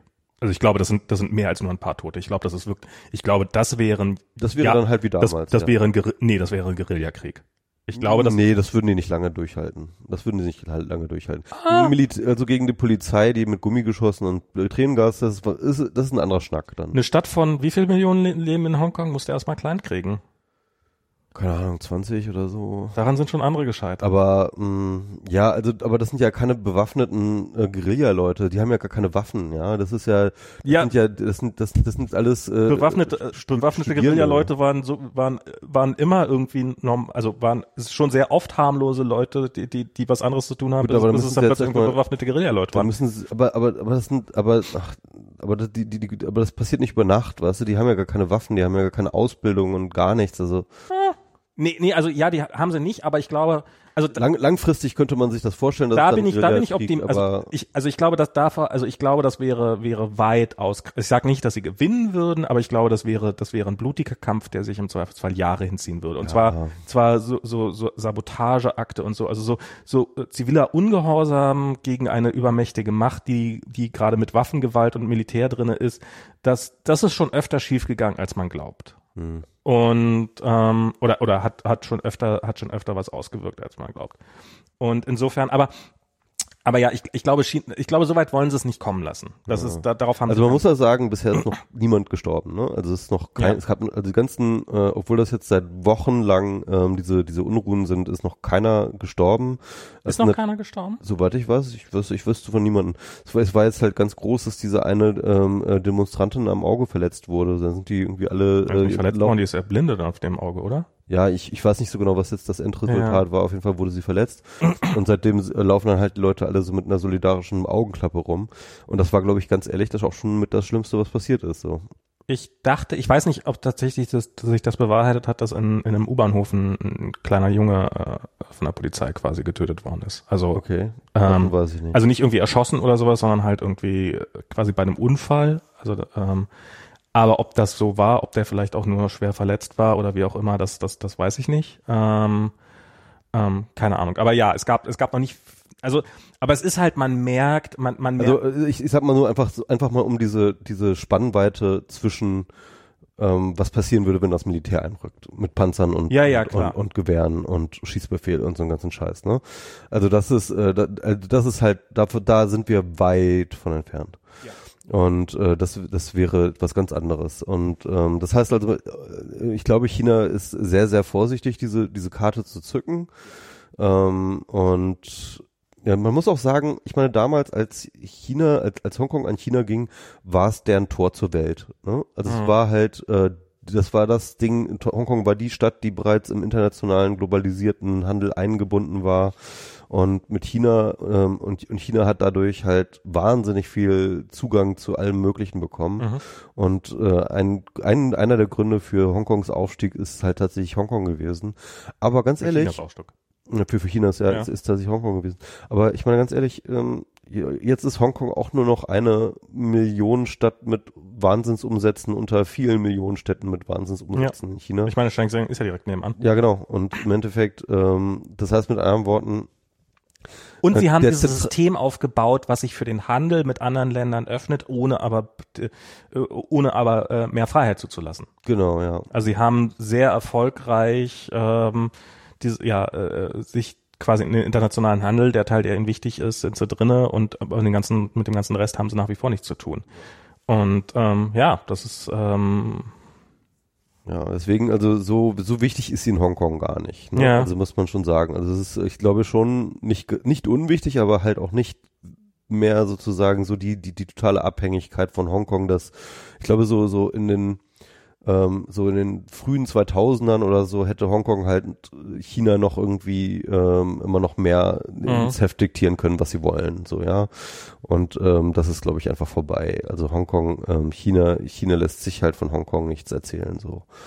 Und, ähm, und genau, und ich glaube, es ist ihnen wichtiger, es ist im Zweifelsfall wichtiger, dass die anderen kapieren, was, was ihnen blüht, wenn sie probieren, abtrünnig zu werden. Ja, ähm, das ist immer so eine Frage, ja. Als das, also so, so, sie können es sich nicht erlauben, ihnen jetzt irgendwie zu, jetzt nachzugeben. Aber ich glaube, auf der anderen Seite wollen sie auch nicht, sie, sie wollen halt, sie haben halt diese relative Ruhe, dass halt so, dass, dass, dass das eigentlich gerade alles stattfindet, ohne dass es jemand mitbekommt und dass, dass die Weltöffentlichkeit das gar nicht so auf dem Schirm hat. Aber sobald da irgendwie, sobald da zu viel Blut zu sehen wäre, würde sich das, könnte sich das potenziell sehr, sehr schnell ändern. Und das wollen sie halt auch nicht. Und das ist, das ist auch krass. Also ich glaube, das, das darf man auch nicht mit, äh, das muss man auch mit reinbringen, wie öffentlich das alles ist. Ne? Also weil äh, in Hongkong die ganzen protestieren, die haben alle irgendwie ihr iPhone und das ist und alle iPhones sind die ganze Zeit auf Streaming gestellt, so ja. Und ähm, es, es gibt da praktisch keine Szene, die nicht irgendwie mit, mit dokumentiert, dokumentiert würde, so die da passiert. Und ähm, und das ist halt echt krass. Also äh, dadurch hat das Ding so eine Öffentlichkeit, dass ähm, ähm, äh, das, ja, also ähm, äh, das, hat nochmal so eine eigene Dynamik, die darauf einwirkt, glaube ich. Ne? Mhm. Ne? Und schützt im Zweifelsfall auch die Demonstranten und schützt auch dem, äh, schützt auch Hongkong, was da. Verrät was sie aber im Zweifelsfall auch. Ja, wobei die sind ja alle maskiert und so. Ne? Ja, ja, naja. Ja. Irgendworan werden sie schon erkennen. Ja, aber da, dafür haben die ja ihre eigene Surveillance-Infrastruktur da, glaube ich, schon gut. Mm, ja, in Hongkong. Also äh, dafür brauchen die sind sie die nicht, sind nicht auf Twitter-Bildchen angewiesen. Ja, ja, sie, sie brauchen, sie brauchen die, die Videos da, glaube ich, nicht.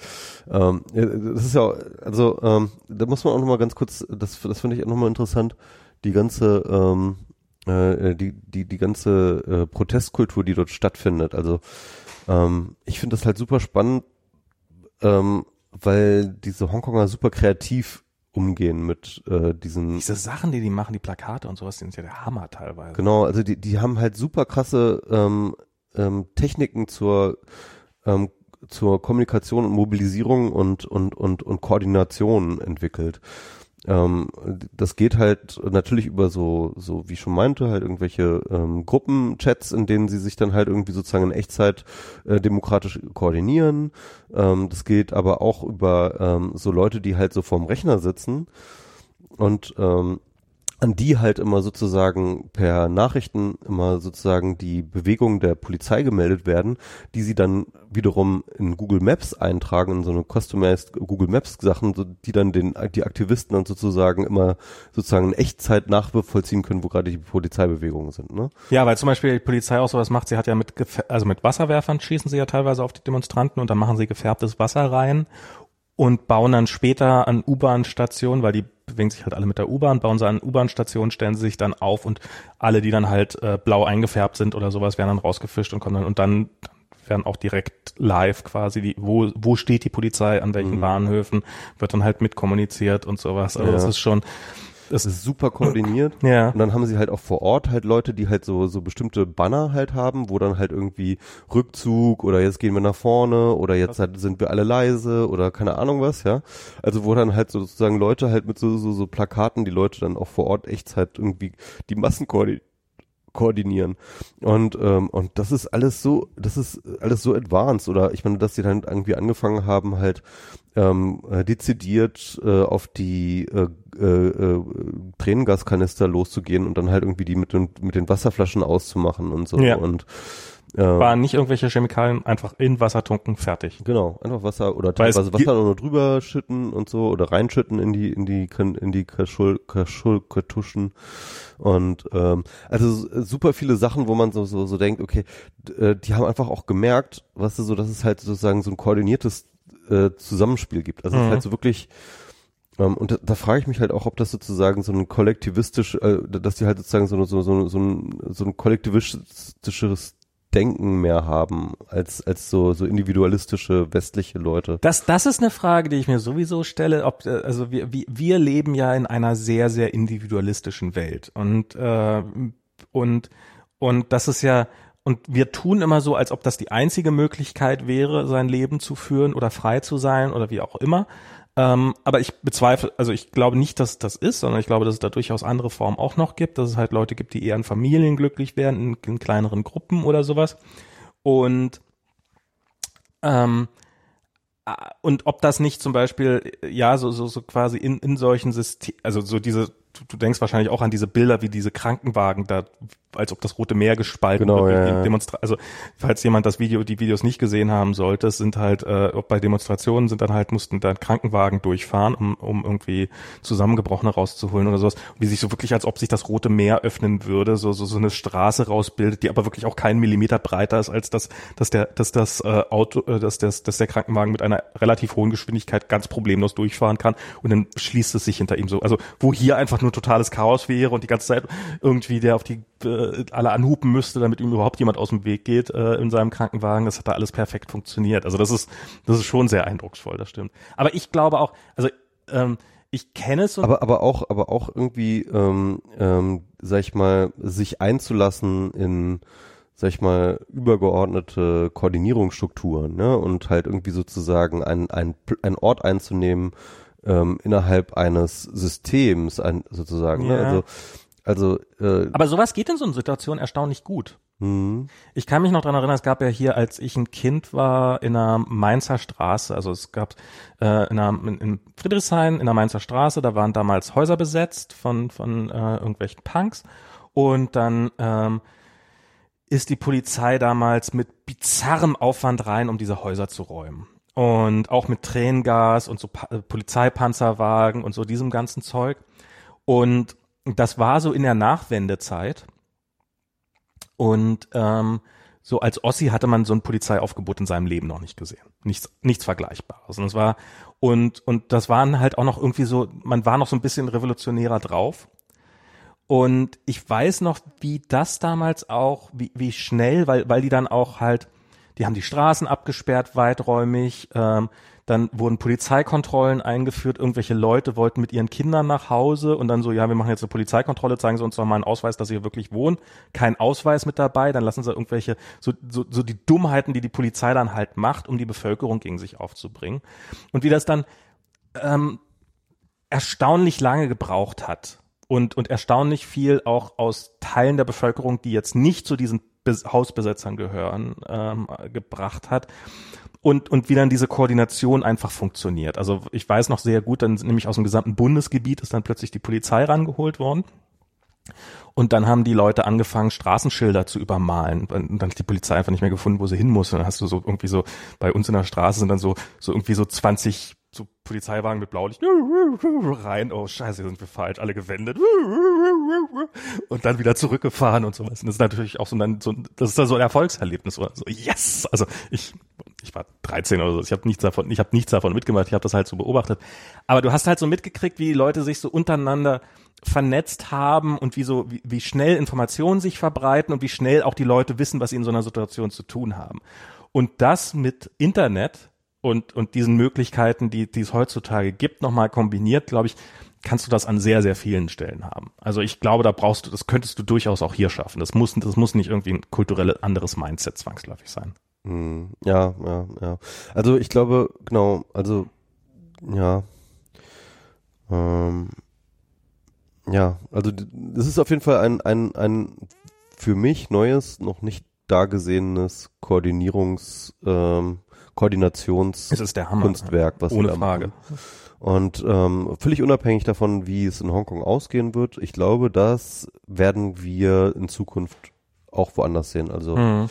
beim nächsten, keine Ahnung, G20-Protest oder sowas, ähm, wenn der so ablaufen wird, ja, ähm, dann äh, wird die Polizei sich hier auch immer in Deutschland auch jeder umgucken. Dann, ja, genau. Dann, ja, aber hier äh, hättest du fünf linke, die, die, die ich meine, die, die, die Autonomen, die können ja, die können ja bei ihren Meetings, weil sie ja die GDPR-Bestimmungen alle unterschreiben müssen und so, und darf ich dann dann, schon allein daran würde das ja alles scheitern. Das ist ja. Ja, wahrscheinlich, ja. ähm, ja, also äh, es ist äh, es ist auf jeden Fall sehr spannend, ähm, was dort passiert in Hongkong und ich glaube, es wird auf jeden Fall ähm, ähm, äh, es, es egal also egal was jetzt passiert, es wird auf jeden Fall relativ wichtig werden für die Zukunft. Ah, okay. Ähm, ich kann ja auch den Fernseher anmachen einfach und ähm, die, die, die ist da. Die Crib steht da.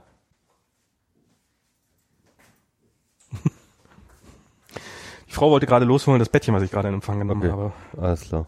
mitzunehmen.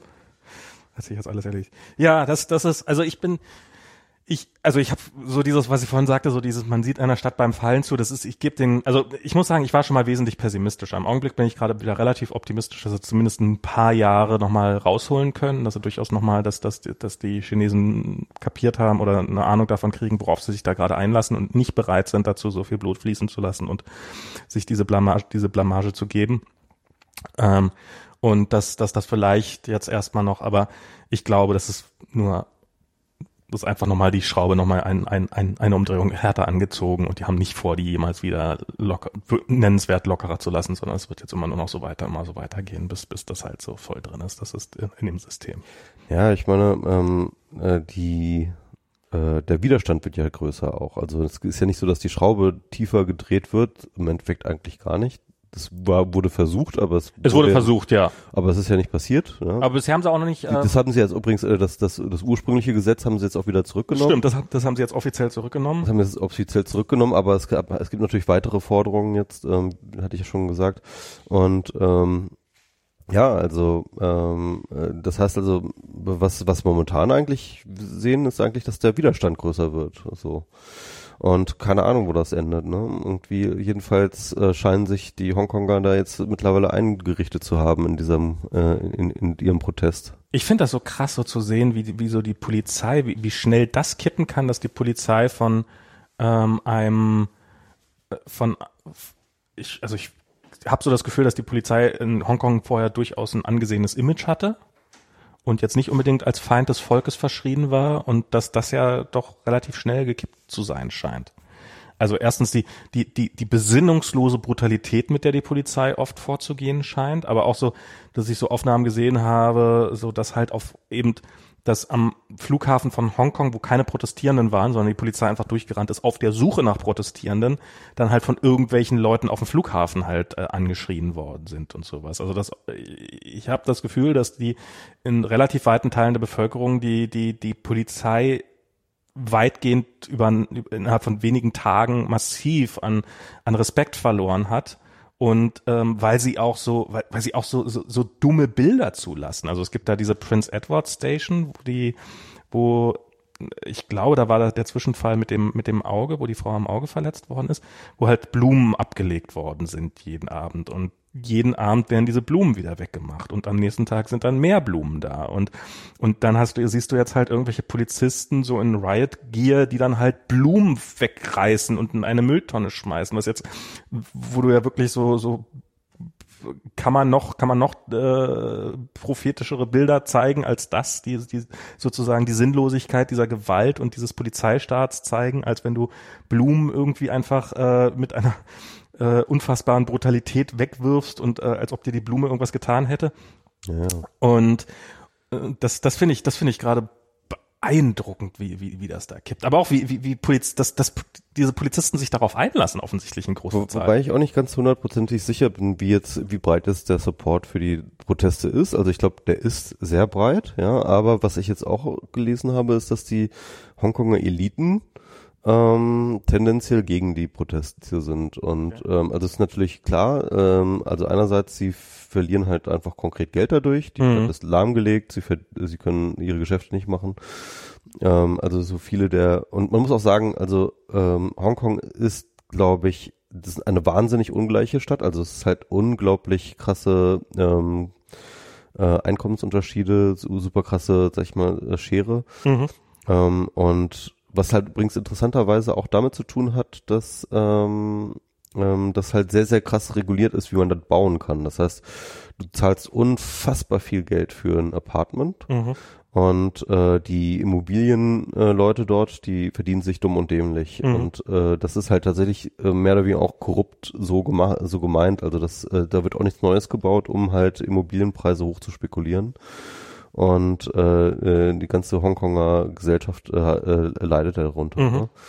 Und ähm, Ja, also äh, das ist äh, das ist schon echt krass auch. Also ähm, ähm, und und und diesen also ich glaube ich glaube Hongkong hat eine ziemlich ziemlich hässliche, ziemlich stinkereiche korrupte Elite, Das glaube die ich. im Zweifelsfall dann auch mit China, ähm, weil es natürlich auch der wichtigste Handelspartner ist, ähm, ähm, entsprechend sich solidarisiert. Also ähm, ja und und ich glaube fa- ich glaube fast eher noch, dass zum Beispiel die Hongkonger Regierung und Hongkonger ähm, Polizei und so ähm, die sind, ich glaube fast eher noch, dass sie von den, von den Hongkonger Eliten gesteuert sind, als von der chinesischen Regierung Hm. tatsächlich. Wobei das halt aufs Gleiche rauskommt, weil die gleichen Interessen vertreten werden. Ja. Ja, das ist, das, das ist halt immer wieder das Spannende zu sehen, dass halt, das, das finde ich, so, so, wenn man sich so denkt, so, wer hat eigentlich das Nazi-Regime gestürzt und sowas und wer, wer macht, also wer, wer stützt solche Regime, die die eigenen, Nazi-Regime hat sich ja, ja, die, die, die eigene Bevölkerung angreifen und sowas. Und es ist halt, du findest halt in solchen Systemen immer, dass irgendjemand davon profitiert und daraufhin dann skrupellos diese, dieses, diese, diese, diese Unterdrückung mit unterstützt. Das siehst du, also das ist sowas, was ich für mich jetzt auch so wie, wie viele Leute halt äh, Trump unterstützen, obwohl er ein offensichtlicher Vollidiot ist, aber einfach aus reinem Opportunismus, weil es halt, äh, weil es ihn halt Macht oder Geld oder was auch immer irgendwelche Vorteile bringt und dann unterstützen sie ihn halt. Und dann findet er, findet er halt immer wieder Leute, die ihn zwar selber auch für Idioten halten, aber ja, ist mein Idiot. Ja, genau. Und, ähm, und ja, das ist definitiv in solchen Situationen irgend, irgendjemand gibt, also es gibt offensichtlich genug Leute, die sich davon einen Vorteil erhoffen, dass China da mehr Einfluss gewinnt und äh, die, die werden dann ihren Teil dazu beitragen. Oder zumindest die sich ähm, ähm, die, die, die, die sich Nachteil davon glauben, dass es für sie mehr Nachteile hätte als Vorteile, wenn, wenn sie dagegen ankämpfen würde. Ähm, und dementsprechend sich dann auch verhalten. Das ist ja, ja, finde ich spannend, das zu sehen. Ja, eventuell muss, äh, äh, muss, müssen die Hongkonger Proteste erstmal ihre eigenen Eliten aus der Stadt werfen. Das wäre vielleicht so eine Maßnahme. ähm, Ja, und dann, und dann hätten sie plötzlich, aber dann hätten sie den, den, die, die, die, die Welt, die West, den Westen würden sie dann sofort verlieren. stimmt, das ist dann auch nochmal so eine Sache, ja. Weil die sind wahrscheinlich, die, die, diese Eliten sind dann wahrscheinlich auch gut vernetzt ins Ausland. Hm, ja. Ja, ich glaube, eventuell müsste man tatsächlich ähm, wirklich überhaupt alle Konfliktsituationen auf die Eliten lenken, denke ich mittlerweile. So, so, so richtig so, so Oldschool-Klassenkampf, ähm, weil äh, ich glaube, also ich glaube, dass ein Großteil der Beharrungskräfte auch weswegen sich nichts ändert, auch in Sachen Klimawandel, das ist, das ist wirklich einfach, weil bestimmten Leuten zu gut geht mit der Situation. Und, äh, Ja. und äh, die halt auch alles äh, sozusagen verhindern können. Ja, das ist, das ist, ähm, du hast neulich so einen Pick darüber gemacht, über dieses, das halt, ähm, das, das sozusagen, was hat Kapitalismus eigentlich verhindert? Ja. Und Was hat Kapitalismus je für uns getan? Ähm, und und die, die, der Punkt, den du da hattest, den finde ich schon, also die, die Idee, dass Das war, das war ein Text von David Graeber, den ich Genau. gepickt habe. Genau, und er hat halt dargestellt, dass halt bestimmte Technologien sozusagen ähm, ähm, der, der Arbeiterklasse halt mehr Möglichkeiten gegeben hätte, die dann halt bewusst verhindert wurden in ihrer Entwicklung, weil sie halt eben einfach gegen die Interessen der, äh, der entsprechenden Kapitalisten ähm, äh, gerichtet waren. ich glaube, das muss man, man, ich, ich würde es sogar noch viel weiter gehen. Also so ein äh, ganz einfaches Beispiel, ja, also Ja. Automatisierung. Ja, also Automatisierung. Ähm, wir reden seit den 70er Jahren, also den 70er, wir, wir haben Roboter. Seit Ja. den 70er Jahren werden Roboter eingesetzt in Ja. die Fabriken, ja.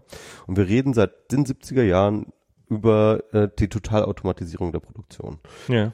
Ähm, und es war ganz klar, eine ganze Zeit lang, ne, äh, war ganz klar, irgendwie, das kann jetzt nur noch ein paar Jahre dauern, dann haben wir sozusagen die gesamte Produktion automatisiert und dann ist sozusagen alles automatisiert. Was stattdessen passiert, ähm, die Fabriken wurden ins Ausland verlagert. Ja? Also dann ging das los in den 80ern, dass halt irgendwie die Leute ihren Standort ver, äh, verdings haben.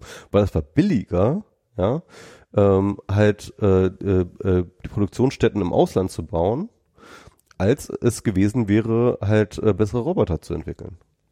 Äh, Man kann ja das eine machen und das andere nicht lassen deswegen. Also wir machen es ja durchaus, wir verlagern unsere Standorte und investieren in Roboter. Also Jein, also äh, das ist schon, ähm, also du hast halt begrenzte Ressourcen so als äh, äh, als äh, als äh, Kapitalist und wenn und, und solange du halt irgendwie die Rechnung stimmt, dass du halt irgendwie billige Löhne, äh, Billiglohnländer hast, die halt für dich äh, die verlängerte Werkbank sind, brauchst du nicht in, investieren in Automatisierung. Also klar, solange es billiger ist oder billig genug ist, das Ganze mit von billigen Arbeitern machen zu lassen, als von, also das, das, ist diesen Prozess verzögert, ohne, ohne Frage. Aber ich glaube, der Prozess kommt trotzdem noch. Also, Ja, genau, aber, aber das ist auch eher das, wo, wovon es Rede ist. Also das wird jetzt nicht verhindert aktiv, Ja. ne? so, so, so, so, so zentralisiert sind diese Prozesse ja nicht.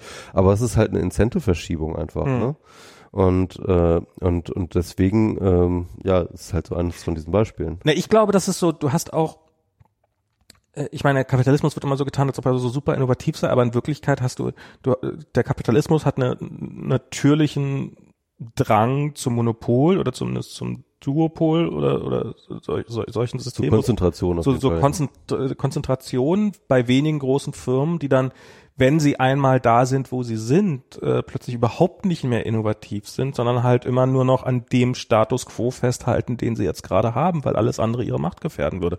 Also sowas kannst du bei, kannst du eben bei, ähm, bei, bei Autofirmen sehen, die sich größtenteils komplett unfähig, als komplett unfähig erweisen, auf äh, den Elektroantrieb auch nur den, auch nur ernst zu nehmen.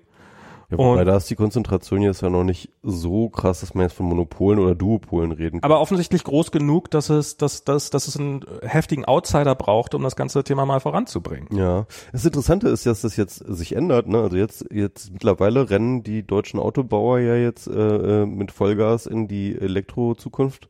Ähm, äh, Verstärkt zumindest, sagen wir es so. ja. verstärkt äh, und das liegt an China übrigens, ne? nicht an nicht an Elon Musk, sondern an China, weil äh, China jetzt einfach so krasse ähm, Regularien, was äh, äh, was sozusagen ähm, äh, Autoverkehr in Städten, in chinesischen Städten angeht, äh, äh, aufgemacht haben, dass die, äh, äh, dass den deutschen Autobauern Angst und Bange geworden ist und die müssen jetzt nachliefern, die müssen jetzt Elektro liefern, weil sie wissen, dass sie sonst in zehn Jahren kein Auto mehr nach China verkaufen. Ich habe auch von jemandem mal die, wie ich fand, durchaus unterhaltsame Theorie gehört. Kann sein, dass ich hier schon mal erläutert habe. Ich weiß nicht, also wir werden niemals überprüfen können, wie hoch der Wahrheitsgehalt ist, aber VW ist ja jetzt relativ weit vorne. Die haben jetzt gerade, jetzt vor ein paar Tagen, ihre ID3-Plattform da, ihr, neu, neu, ihr quasi ernstzunehmendes Elektroauto vorgestellt. Und halt, und für mich ist immer so der Unterschied zwischen jemand meint es ernst versus jemand meint es nicht ernst. Nehmen Sie ein bestehendes Auto und packen einfach ein Elektroauto rein, äh, einen Elektromotor rein, dann nehmen Sie es nicht ernst oder bauen Sie eine komplett neue Plattform. Weil wenn du halt einen Elektromotor in ein Auto einbaust, dann also es macht eigentlich nicht wirklich viel Sinn, äh, in einen Benzinmotor einfach einen Elektromotor reinzupacken, weil Elektromotoren sind so viel kompakter und du, du brauchst eigentlich eine andere Karosserieform, um die Vorteile des Elektroautos wirklich voll auszu, auszunutzen. Und VW hat das jetzt gemacht, die haben jetzt ihre komplette und offensichtlich wollen sie auch davon Hunderttausende produzieren und sowas und die nehmen das Ganze auch ernst. Und ich habe mich mal mit jemand unterhalten, der hat die Theorie, dass ja, also in Firmen hast du ja, äh, Firmen wehren sich gegen Innovation. Nokia hat das iPhone nicht erfunden, sondern Apple, ein Outsider, die halt nicht in dem Markt drinne waren, haben das iPhone erfunden. Weil Nokia halt, ähm, und meine Theorie dazu, warum das so ist, ist halt bei Nokia saßen halt in den entsprechenden Meetings sitzen halt die Leute von den entsprechenden Abteilungen da, die halt Milliarden Umsätze mit Umsätze mit den Themen, mit den Telefonen, die sie gerade bauen, machen. Und dann hast du vielleicht irgendjemand aus der Forschungsabteilung dabei, der 20 Leute hat oder vielleicht 10 Leute und mit denen jetzt irgendwie hier so diesen Prototypen, der scheiße aussieht und noch gar nicht so geil ist und null Umsatz macht, sondern einfach nur Geld kostet und darum niemand und, und schon allein um diesen aufkommenden Konkurrenten klein zu halten. Also gar nicht, äh, den geht's ja, den einzelnen Leuten in diesen Gesprächen geht's ja nicht darum, dass es der Firma gut geht, sondern denen geht's ja auch immer nur um ihr eigenes persönliches oder jedenfalls vielleicht auch nur ihre kleine Abteilung weiterkommen. Und die dann halt so, naja, ich könnte jetzt, entweder könnte ich, ja, das sieht vielleicht alles ganz vielversprechend aus, aber wenn ich es jetzt noch hier absäge, dann, dann, dann kann es mir nicht gefährlich werden. Und ähm, das, glaube ich, ist der Grund, warum äh, wirklichen Innovationen nur sehr selten aus großen Firmen herauskommt. Und der hatte die Theorie, dass ja bei VW, weil ja da so viele Leute aus der Motorenabteilung jetzt im Knast sitzen, wegen dem Dieselskandal. Echt? Sind wirklich welche im Knast? Na, ich, also In den ja, USA so ein paar, äh, haben sie ein, haben sie ein oder zwei. in den USA haben sie ein paar in den Knast gesteckt. aber ja, nicht viele, oder? Nein, also schon, schon, schon hohe Tiere auf jeden Fall. Ja. Und hier mussten doch auch einige zurücktreten und sowas, die dann quasi in Vorruhestand. Also hier ist das alles ein bisschen. Aber das sozusagen einmal so diese, diese, dass, dass da quasi so diese Elite aus dieser äh, Verbrennungsmotorenabteilung einmal so weitgehend zumindest geschwächt ist. Dass vielleicht dadurch die Elektro-Leute, die doch da waren, dann eine Chance hatten aufzusteigen und äh, und ein bisschen innovativ mal wieder zu sein, so, Mhm. so lange bis sie selber in diesen Situation, äh, Positionen festsitzen und dann das nächste verändern werden. Na, es gibt ja diese ähm, äh, von diesem Christensen, die, äh, das Innovators Dilemma, das ist so ähm, die Theorie eigentlich zur Disruption, ne? Ja, ja. Ähm, und äh, da ist halt die Theorie, also du, du, sozusagen Technologie ähm, ähm, äh, funktioniert halt immer in so einer S-Kurve. Du hast halt sozusagen so ein, so ein, so ein, so, so, so eine, so ein am Anfang einer Technologie ja. ähm, bist du noch nicht so weit, die muss ent entwickelt werden, der Markt ist noch nicht so weit äh, und du hast erstmal ein sehr, sehr langsames Wachstum. Und dann Und lange du, verdursten kannst. Genau, und dann, und dann hast du halt irgendwie diesen Hockeystick dann irgendwann, ne? Also sozusagen, dann geht das halt irgendwann wischt Und dann musst du aber schon drauf sitzen. Genau, und dann, und dann, und dann läuft's, läuft's erstmal. Ja. Und dann ist es cool, so. Dann hast du sozusagen so die Cash Cow, dann verdienst du das richtige Geld und du denkst dir so, du bist der Allergeilste und jetzt hast du das wirklich den Trick raus und so weiter. Aber dann flacht diese Kurve halt irgendwann wieder ab. So, ne? Mhm. Und, ähm, und, und der Christensen hat das jetzt an verschiedenen ähm, Industrien gezeigt, wie halt sozusagen verschiedene Marktführer sozusagen in einem bestimmten Zeitpunkt in den Markt eingestiegen sind und dann halt sozusagen die Technologie entwickelt haben, die dann einer bestehenden Technologie das Wasser abgegraben hat. Mhm. Ne? Und das ist dann sozusagen dieser Disruptionsmoment.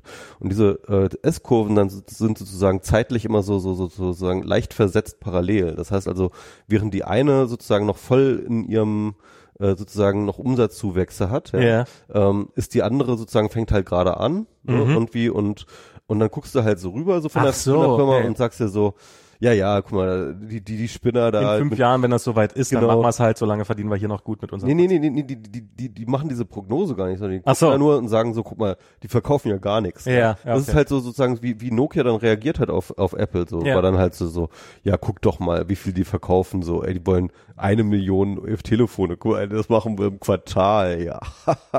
so, ja, also das war halt so, ähm, und, und so reagierst du dann halt einfach Und sozusagen. oft genug stimmt es ja auch. Ich meine, du Am siehst Anfang- halt viel, du siehst halt auch, ich meine, wie, klar, man guckt immer so rückwirkend, guckt man immer nur auf die, die dann wirklich die Erfolge waren. Genau. Aber wie viele WebOS ist es nicht geworden? Wie, wie viele andere vielleicht Genau. guter Ideen, die Ja. genauso erfolgversprechend aussahen zu einem bestimmten Zeitpunkt, sind einfach reden wir heute nicht mehr drüber, weil die halt tatsächlich es niemals geschafft haben aus dieser aus dieser flach äh, aus, aus dieser also in dieser Genau, Kurve viel, viel, viel, viel krepiert ja auch und deswegen, also du guckst halt immer so links und rechts und äh, nimmst aber nichts ernst und irgendwie, ähm, also äh, Christensen hat das irgendwie so an so Festplattenherstellern hergestellt. Ne? Ja. Die erste große Festplatte war von IBM, irgendwie so ein mega Chunk, so irgendwie so groß wie so ein Kühlschrank, irgendwie äh, und konnte irgendwie, glaube ich, äh, 50 Megabyte fassen oder so. Ach, nicht mal ein Megabyte oder sowas waren die ersten. Echt, ja? Ja, ja, wirklich. Ich, ich weiß nämlich mal, ich weiß nicht mehr, wie die Zahlen, aber auf jeden Fall, auf jeden Fall, äh, äh, und, und, und die, die musste halt noch so irgendwie ähm, mit einem Gabelstapler angeliefert werden. So, ja? Und äh, dann kommen dann halt irgendwann sozusagen die äh, äh, kleineren Festplatten und das ist dann aber eine andere Firma, die die herstellt, ne? Ähm, weil irgendwie Festplatten sehen so aus, ja, irgendwie und äh, plötzlich kommt jemand, der macht diese anderen Festplatten, aber die sind nicht so gut, ja. Die haben mehr Fehler, die sind äh, anfälliger, die sind, haben weniger Speicher, die keine Und sie sind nicht Ahnung, von IBM. und sie sind nicht von IBM und so. Also, also, was ist so, sie haben halt verschiedene Nachteile, aber diese Nachteile werden irgendwann ausgebügelt und irgendwann übernimmt dann das Ding das den Markt. Du musst gar nicht alle, du, das, das, das ist auch was, was ich immer sage. Du musst gar nicht in allen Bereichen besser werden. Wenn du wartest drauf, dass das, dass das Elektroauto eine Reichweite hat wie das Benzinauto, sagst, vorher kann das nicht werden, weil Ja, ja. bevor das nicht alle Häkchen der Checkbox ab. nee, solange es nur hinreichend viel besser ist, kann es auch teurer sein und kann nicht so eine hohe Reichweite haben, kann aber trotzdem noch jeden, jedes Benzinauto möglicherweise ausstechen. Und beim Telefon ist das zum Beispiel auch beim Smartphone. Ja, das Smartphone kann doch den PC gar nicht ablösen, weil es doch gar keine vernünftige Tastatur hat. Ha! Zehn Jahre später hat immer noch keine vernünftige Tastatur, hat aber definitiv das den PC in, in sehr, sehr vielen Bereichen verdrängt. und hat vor allem einen Markt, der irgendwie zehnmal so groß ist wie der PC.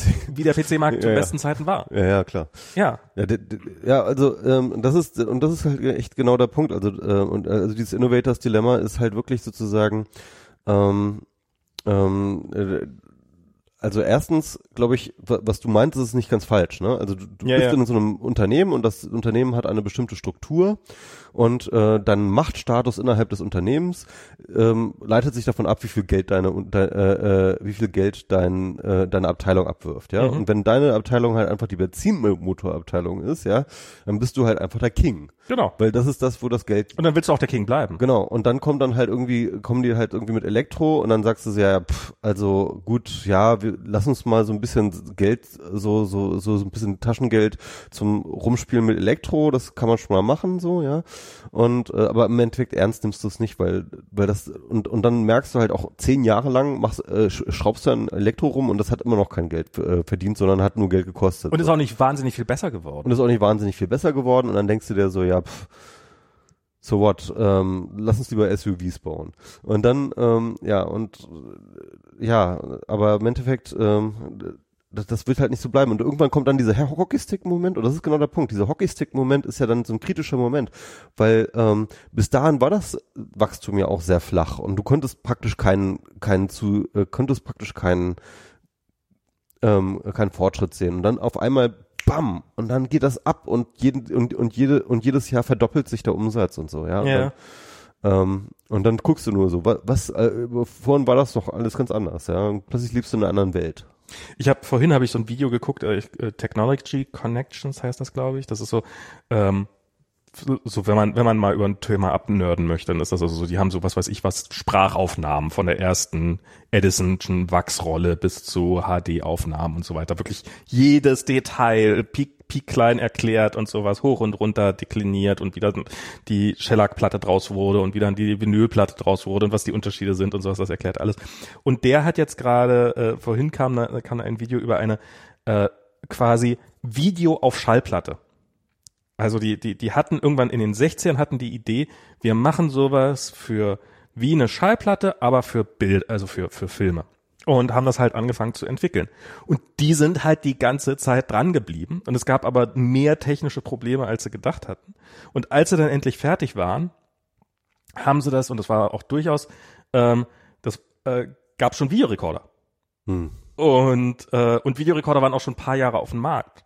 Und sie und, und ihr System war zwar theoretisch, also der Plattenspiel, also dieser Videoplattenspieler kostete dramatisch, kostete halb so viel wie ein Videorekorder und so und das bespielte Tape, also so die die Platte, die konntest du halt so aus der Presse holen, wie du halt so eine Schallplatte, das ist halt das der große Vorteil einer Schallplatte, immer so und hast eine Schallplatte, also einmal pressen und fertig. Und wohingegen Kassetten bespielen, musst du halt wirklich so ein Tape bespielen. Das dauert halt sehr, sehr lange. Und das ist halt bei Videokassetten, das hat Videokassetten so teuer gemacht. Und dann hatten sie es irgendwann fertig.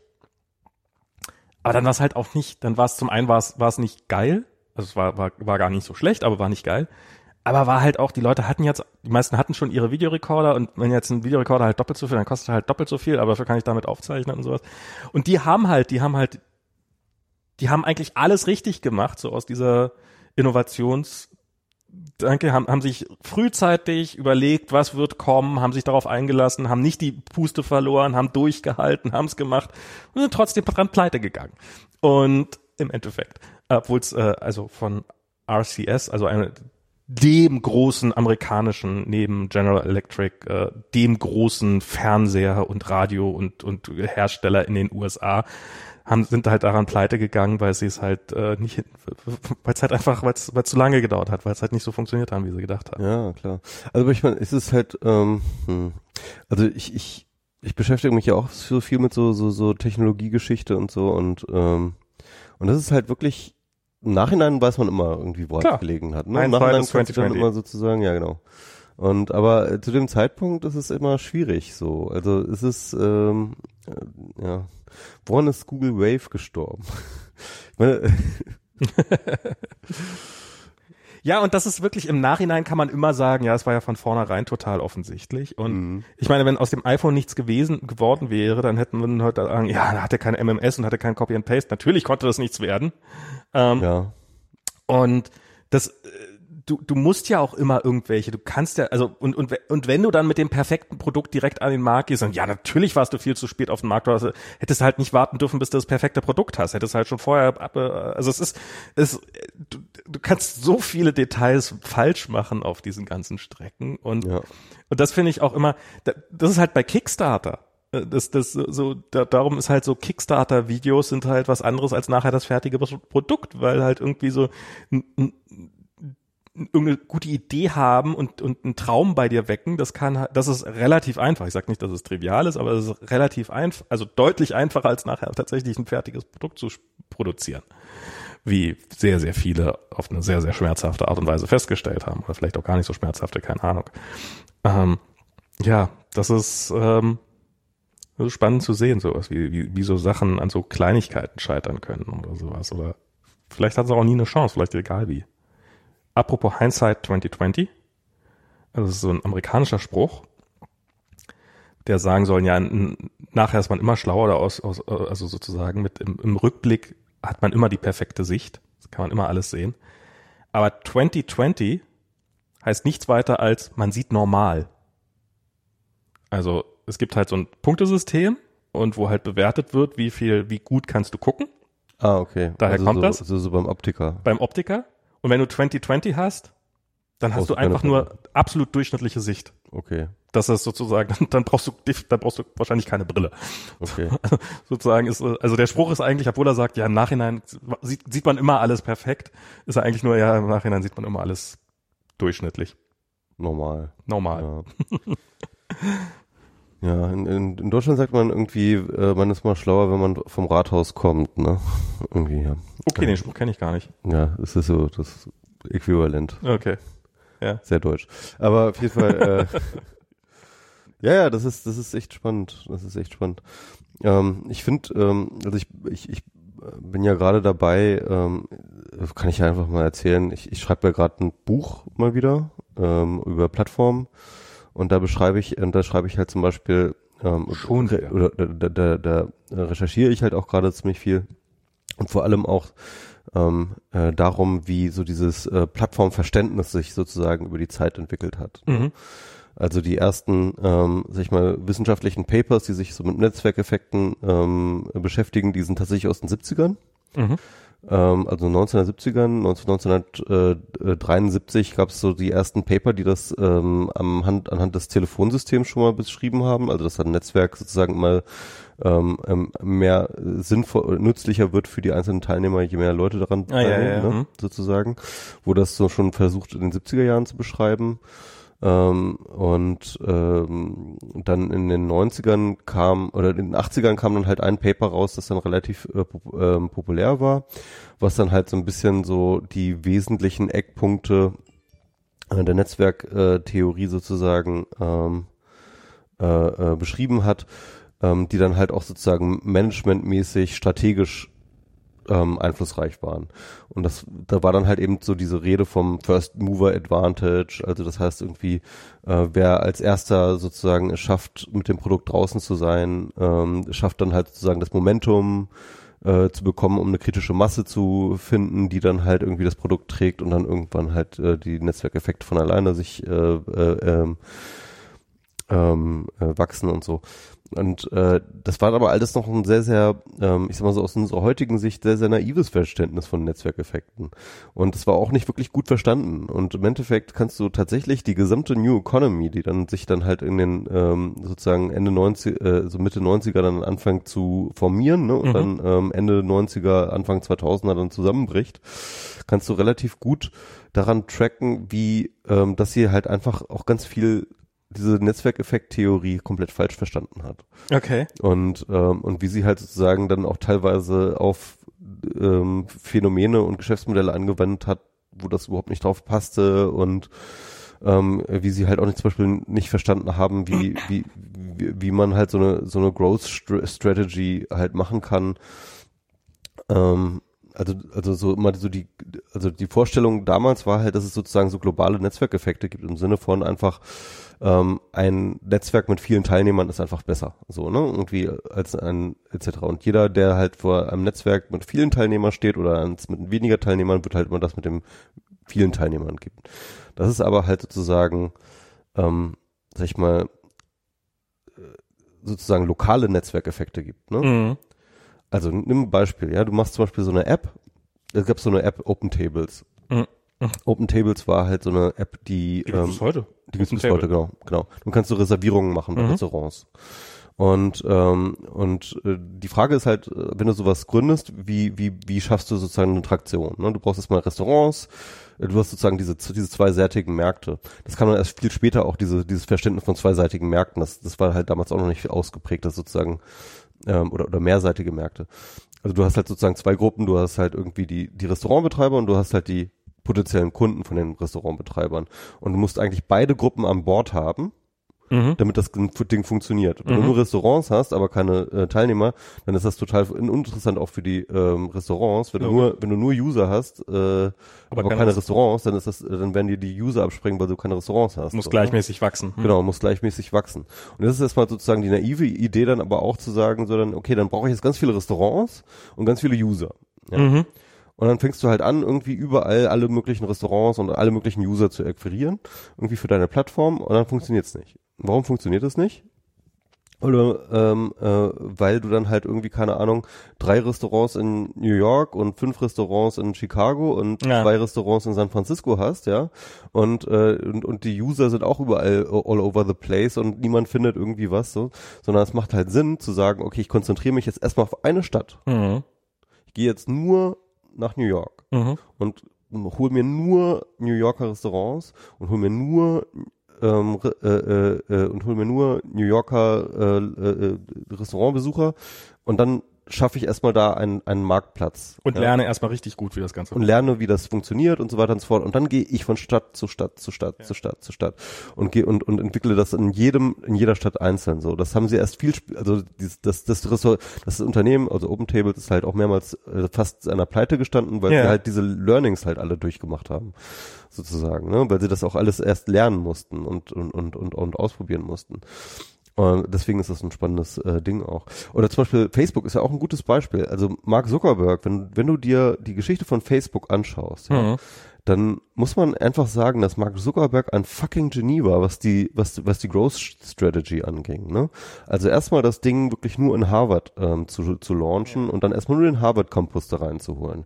Und dann halt über die Ivy Leagues Unis das Ganze sozusagen sukzessive, aber auch wirklich, er hat das sehr, sehr gesteuert gemacht. Er hat Mhm. nicht einfach gesagt, so jetzt können wir alle so, sondern er hat wirklich gesagt, und jetzt gehen wir an die Uni X und jetzt gehen wir an die Uni Y. Genau, und du brauchtest immer eine E-Mail-Adresse von der entsprechenden Uni, um dran Genau. teilnehmen zu dürfen. Genau. Und dann irgendwann haben sie gesagt, okay, jetzt machen wir es, jetzt sind wir groß genug, sozusagen, jetzt haben wir die ganzen, jetzt haben wir so und so viele Unis äh, in unserem Netzwerk, jetzt können wir eigentlich sozusagen alle Unis machen, ne? also alle amerikanischen Unis. Und dann konntest du halt irgendwie alle amerikanischen Unis und dann konnten sie halt irgendwie ähm, losgehen und dann halt äh, äh, sozusagen an, an äh, außeramerikanische Unis gehen und so und dann also sie haben das wirklich sozusagen so langsam, langsam gewachsen und das war halt der Grund, warum sie so erfolgreich waren.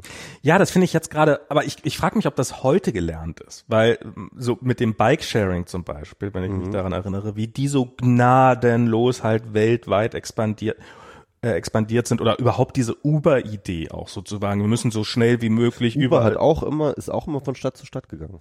Ja, aber jetzt haben sie irgendwann angefangen, dann sehr, sehr, sehr, sehr schnell weltweit zu wachsen und sich dann halt auch teuer irgendwie in andere Märkte reinzukaufen und sowas und in irgendwelche asiatischen Märkte auf, aus Angst, das zu verlieren. Oder jetzt halt mit diesen E-Scootern, wo halt die, wo ich auch das Gefühl habe, dass das, dass das, also ich frage, also diese E-Scooter, ich frage mich, wie das ein profitables Geschäft jemals werden soll, weil ich habe so das Gefühl so, ähm, Aber das ist dann eine andere Frage. Also das ist dann natürlich die Frage von Pricing und äh, Klar, so aber, aber eben ähm, so dieses, die, diese Idee, okay, du kannst lernen, wie man, wie man dieses Geschäft beherrscht und irgendwann schaffst du es vielleicht deine eigenen Roller zu bauen, die dann nur für dich und die du dann besonders günstig bauen kannst und so und dann hast du so eine, dann hast du so eine so einfach Economy of Scale äh, Sache, dass du halt dadurch, dass deine Roller billiger sind und doppelt so lange halten, kannst du sie, kannst du sie günstiger wieder verkaufen, äh, also äh, vermieten. Ähm, aber darüber hinaus habe ich so das Gefühl, dass dass dass gerade dass dass da auch dass da die gleichen oder ähnliche Konzepte wieder so, oh, wir müssen die schnell, wir müssen die Ersten sein, wir müssen die Ersten sein. Und dann die Investoren, oh ja, ihr müsst die Ersten sein, hier habt ihr viel, viel Geld, damit ihr überall die Ersten seid, obwohl es im Augenblick vielleicht noch gar nicht so wichtig ist, überall der Erste zu sein. Ja, also bei den Märkten weiß ich ehrlich gesagt auch nicht so genau, wie das da jetzt genau ist. Also man muss ja sagen, da ist ja niemand der Erste, weil die sind ja alle irgendwie mehr oder weniger gleichzeitig gestartet. Ja. Also Lime und Tier und äh, In Deutschland zumindest, Zirk ja. und so und Mhm. wie alle heißen so. Äh, die, die standen ja alle gleichzeitig da. So, Ja. ne? Und äh, das heißt mit anderen Worten, es gibt da halt überhaupt gar keine, ähm, äh, niemand, der da irgendwie einen Vorteil hat. Die können sich jetzt natürlich so mit Anzahl erschlagen, ne? Irgendwie die können sich mit Preis erschlagen, die können sich dies, das, aber also so wie ich das jetzt immer mitkriege, jeder hat irgendwie zwei oder drei Apps auf dem Telefon und benutzt Genau, halt, was halt gerade halt- so ist. Und, und das, bei mir fällt das gerade massiv auf bei so Carsharing-Diensten. Und ich frage mich, wie, wie sich da, also am Ende ist es halt, wie, wie, wer hat den längeren Atem dann am Ende? Ne? Also wer, äh, äh, wem geht das als erstes das Geld aus? Ja, Weil das halt glaubt eine man immer, aber- ist eine Materialschlacht erstmal. Aber so in, in Berlin hat man halt Carsharing. Da gab's halt lange Zeit lang gab's so Drive Now und Car2Go und das waren die beiden großen Konkurrenten und die haben sozusagen hier so die, im Wesentlichen den Markt beherrscht. Noch Flintstone, gab's noch ein paar kleinere, aber ich sag jetzt mal, das waren die beiden großen.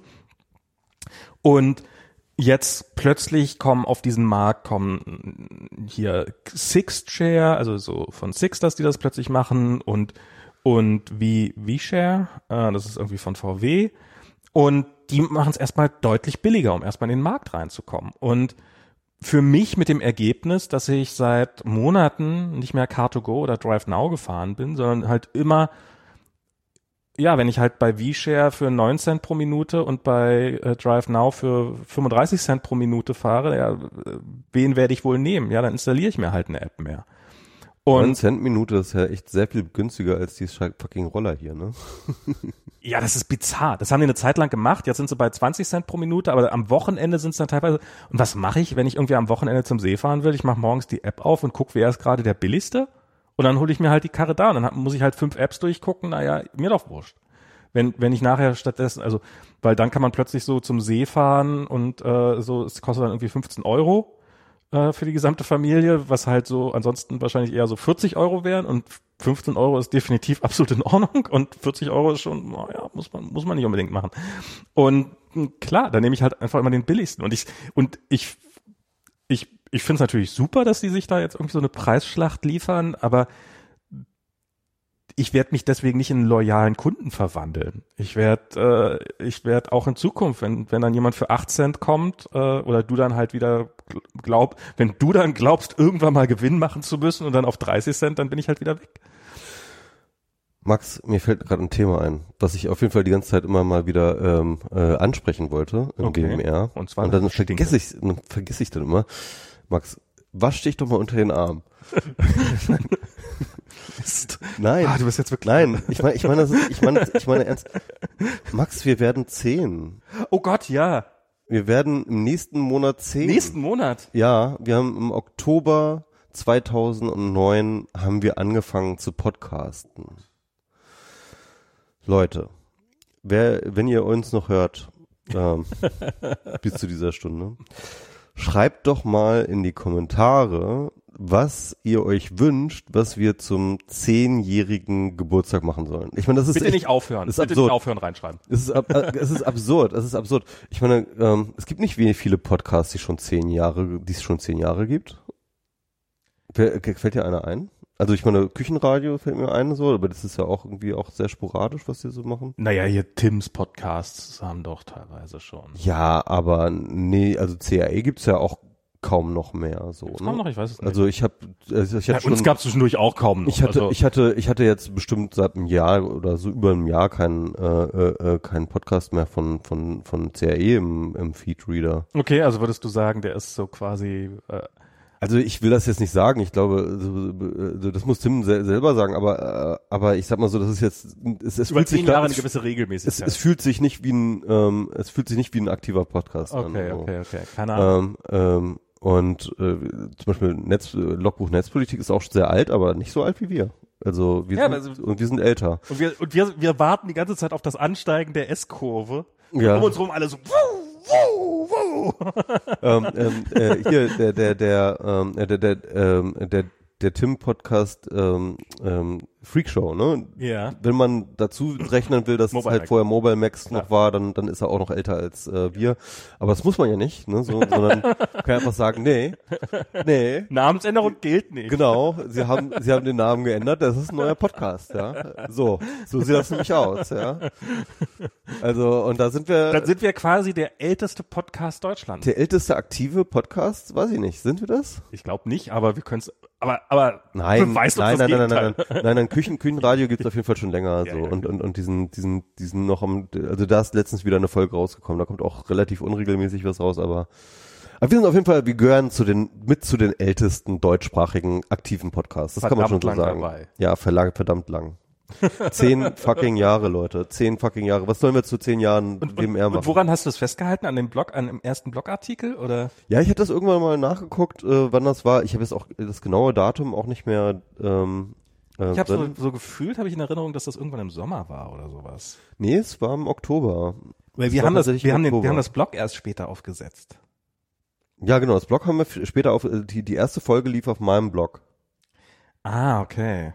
Ah, okay, da hast du nachgeguckt. Okay. Genau. Äh, die Ich, allererste ich hätte jetzt Folge. getippt, dass das irgendwie, ich weiß, dass wir bei dir in der Wohnung mal aufgenommen haben. Mhm, das war die allererste, stimmt, die allererste Folge haben wir bei mir in der Wohnung Und aufgenommen. dann hatte ich so irgendwie zwei Headsets, die hatte ich so notdürftig mit so einer, äh, mit, mit, mit so, mit, einfach mit einer Soundkarte mit dreieinhalb Millimeter Eingang, ein Mikrofon auf links, ein Mikrofon auf rechts. Und, ja, ja. ähm, so- das hat so. nicht funktioniert. Das ist keine gute Idee. Macht das nicht. Falls ihr einen Podcast machen wollt, macht das nicht. Ähm, Nee, das, das, das war auf jeden Fall, das war die erste Folge. Wir machen einen. Live-Podcast und wir machen irgendwie wieder ein total kompliziertes Thema und wir müssen noch warten, wir müssen es in der Sauna machen, damit die Leute auch äh, ordentlich leiden und äh, sowas müssen wir noch machen. Also wieder so ein Live-Ding. Ich weiß nicht so genau. Ich bin nicht so richtig, also wir haben jetzt ja schon einige Live-Dinger gemacht und ähm, was ich mal erstaunlich finde, ähm, ist, dass die Downloads von den Live-Folgen dramatisch runtergehen. Ne? Also Ja. wir haben, also die, die, die Live-Folgen sind dramatisch weniger Folgen, äh, we weniger Downloads. Ja. Also bestimmt ein, 2000 weniger immer. Und ähm, der Punkt ist, dass äh, ich das selber habe, wenn ich einen Podcast höre und dann so Live-Folgen, gibt's gibt's ja auch in amerikanischen Podcast, Ja, ja, klar. gibt's immer wieder Live-Folgen, ähm, die skippe ich häufig auch, weil ich einfach irgendwie so, oh, ich habe schon sehr, sehr gute Live-Folgen gehört, aber ich, ja, aber ich glaube, die, die Zahl der Live-Folgen, die besser sind, ist. Ja, ich, ich weiß nicht, das ist, ist es wirklich so dieses, ähm, also wenn, also das ganz Geile an so Podcast-Gesprächen ist ja, dass man irgendwie so, so dieses, dieses intime Gefühl des Dabeiseins Mhm. einer, einer, einer, einer direkten Kommunikation hat. Ja. Ja. Und das hat man halt, ähm, und dieses Gefühl geht einfach auf der Bühne flöten, weil du, wenn du auf der Bühne sitzt, sofort dieses Publikum adressierst. Genau. Und diese, diese, diese Zusatzadressierung des Publikums macht immer eine awkward Situation und es gibt keine, es gibt diese, es gibt diese Intimität des, des Austauschs. Genau, also wenn man mit einem Gast da sitzt, so auf der Couch, ich glaube, da Küchenradio, da ist, da steckt der Begriff ja auch drinne. Mhm, das ja, ist ja, dieses, wenn man hier irgendwie auf einer Couch sitzt und die Leute dann auch Gäste da sind, die kriegen dann nach einer Weile, kriegen die einfach mit, ich sitze bei dem Typen auf der Couch im Wohnzimmer. und genau. das ist, und dann äh, schon allein das nimmt eine Menge Nervosität raus. Aus, Mhm. aus der ganzen Situation. Es ist kein Studio, es ist keine Bühne, es ist kein irgendwas, es ist, ein, es ist eine fucking Couch, wo ich wahrscheinlich nicht mal auf eine Party gehen würde, weil's, weil die Couch so langweilig aussieht. Und ähm, ja, das ist ähm, ja, aber was wollen wir sonst? Also ich kann, ich habe keine Ahnung. Ich weiß gar nicht, was, was macht man zum Zehnjährigen? Oh Gott. Ja, keine Ahnung, so eine Torte schenken oder so. Wir schenken. Wir, wir, wir, ihr, ihr gebt uns Geld und wir gehen davon schön essen. Ich glaube, die Folge 100, ne? Ja. Warte mal. War, haben wir die Folge 100, war das die Live-Show, die wir gemacht haben im Sommer? Oh Gott, Letzten- ja, da haben wir, haben wir irgendwie, stimmt, da mussten wir vorher noch irgendwie so eine kurze Zwischenfolge reinschieben, damit das überhaupt alles mit dem Timing klappt.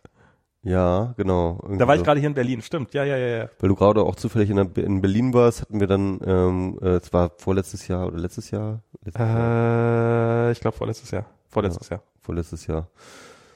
Ja, hundertste Folge, das war ja auch irgendwie so ein Ding für uns. Ne, Ich meine, andere Folge, andere Podcasts, die halt so häufiger senden, die, die machen Die schaffen das immer- nach drei Minuten. Ja, genau, die haben dann so irgendwie, oh, schon wieder die 350. Folge, so. Und jetzt für uns ist, aber für uns war 100 krass, aber ich meine, zehn Jahre, zehn fucking Jahre ist schon echt krass. Ja. Wir haben durch, wir haben durchgehalten. Ich meine, es gab immer mal wieder ein paar Monate, also wir hatten ähm, ich glaube, so das größte Ding war irgendwie so, so drei Monate oder so, dass wir nicht gesendet haben, oder aber ähm, ansonsten so äh, zehn Jahre durchgehalten, ja. Krass, ja. Tja, das Durchhaltevermögen mal so eine Leistung von mir wird, das ist ja, ich weiß nicht, von, von allen Tugenden, die man so haben könnte, ist jetzt Durchhaltevermögen eigentlich da, dachte ich als junger Mensch immer, ist die, ist die niederste, aber eigentlich. Von jungen Menschen ist Durchhaltevermögen nie eine gute, eine, eine Tugend. Also. ja, aber auch, auch, äh, die, war ich mir damals sehr sicher, dass es auch äh, zu Recht eine, eine, eine entwickelte Tugend ist. ist dir, hast, hast du auch manchmal dieses Gefühl, so als, früher als ich jung war, so, da war es so, da war man einfach jung. Das war so, also man dachte, man. Stimmt, ich war auch jung, als ich jung war. Nee, ja, aber. Jetzt, wo du sagst. So, ich, ich weiß nicht, so im Nachhinein so, dass, dass man so, äh, dass man irgendwie, hey, in deinem Alter schon doch erstaunlich viel erreicht, dass man so, so irgendwie in so einem Modus war, so, hey, ich bin jung. Ich habe offensichtlich habe ich irgendwie ein Talent, jung zu sein. Also ich hier, ich, ich hielt das, ich, ich hielt das für so ein, also ich, das war irgendwie so, so du bist alt? Ja, selber schuld, sei doch einfach nicht alt, sei doch einfach mal jung. Und, und, und jetzt wartet man so 20 Jahre, ah, now I get the point. Das mit dem Jungsein, das ist nur eine Übergangsphase, danach ist man alt. Das ist nicht für immer so. Ich, ich weiß, also ja, ich weiß, das klingt total... Nein, nein, nein ich, ich, ich glaube, ich, glaub, ich weiß, was du meinst, ist so diese, diese Arroganz der Jugend, so. Dieses, ja, ja. Ähm, so, so, was kostet die Welt? Äh, ich bin jung und äh, hier ähm, äh, geht immer alle weg hier, aus dem Weg. Ich mache jetzt hier mein Ding. Ja, aber man glaubt auch, das würde für immer anhalten auf so eine Art. Ja, genau, genau, genau, stimmt, ja.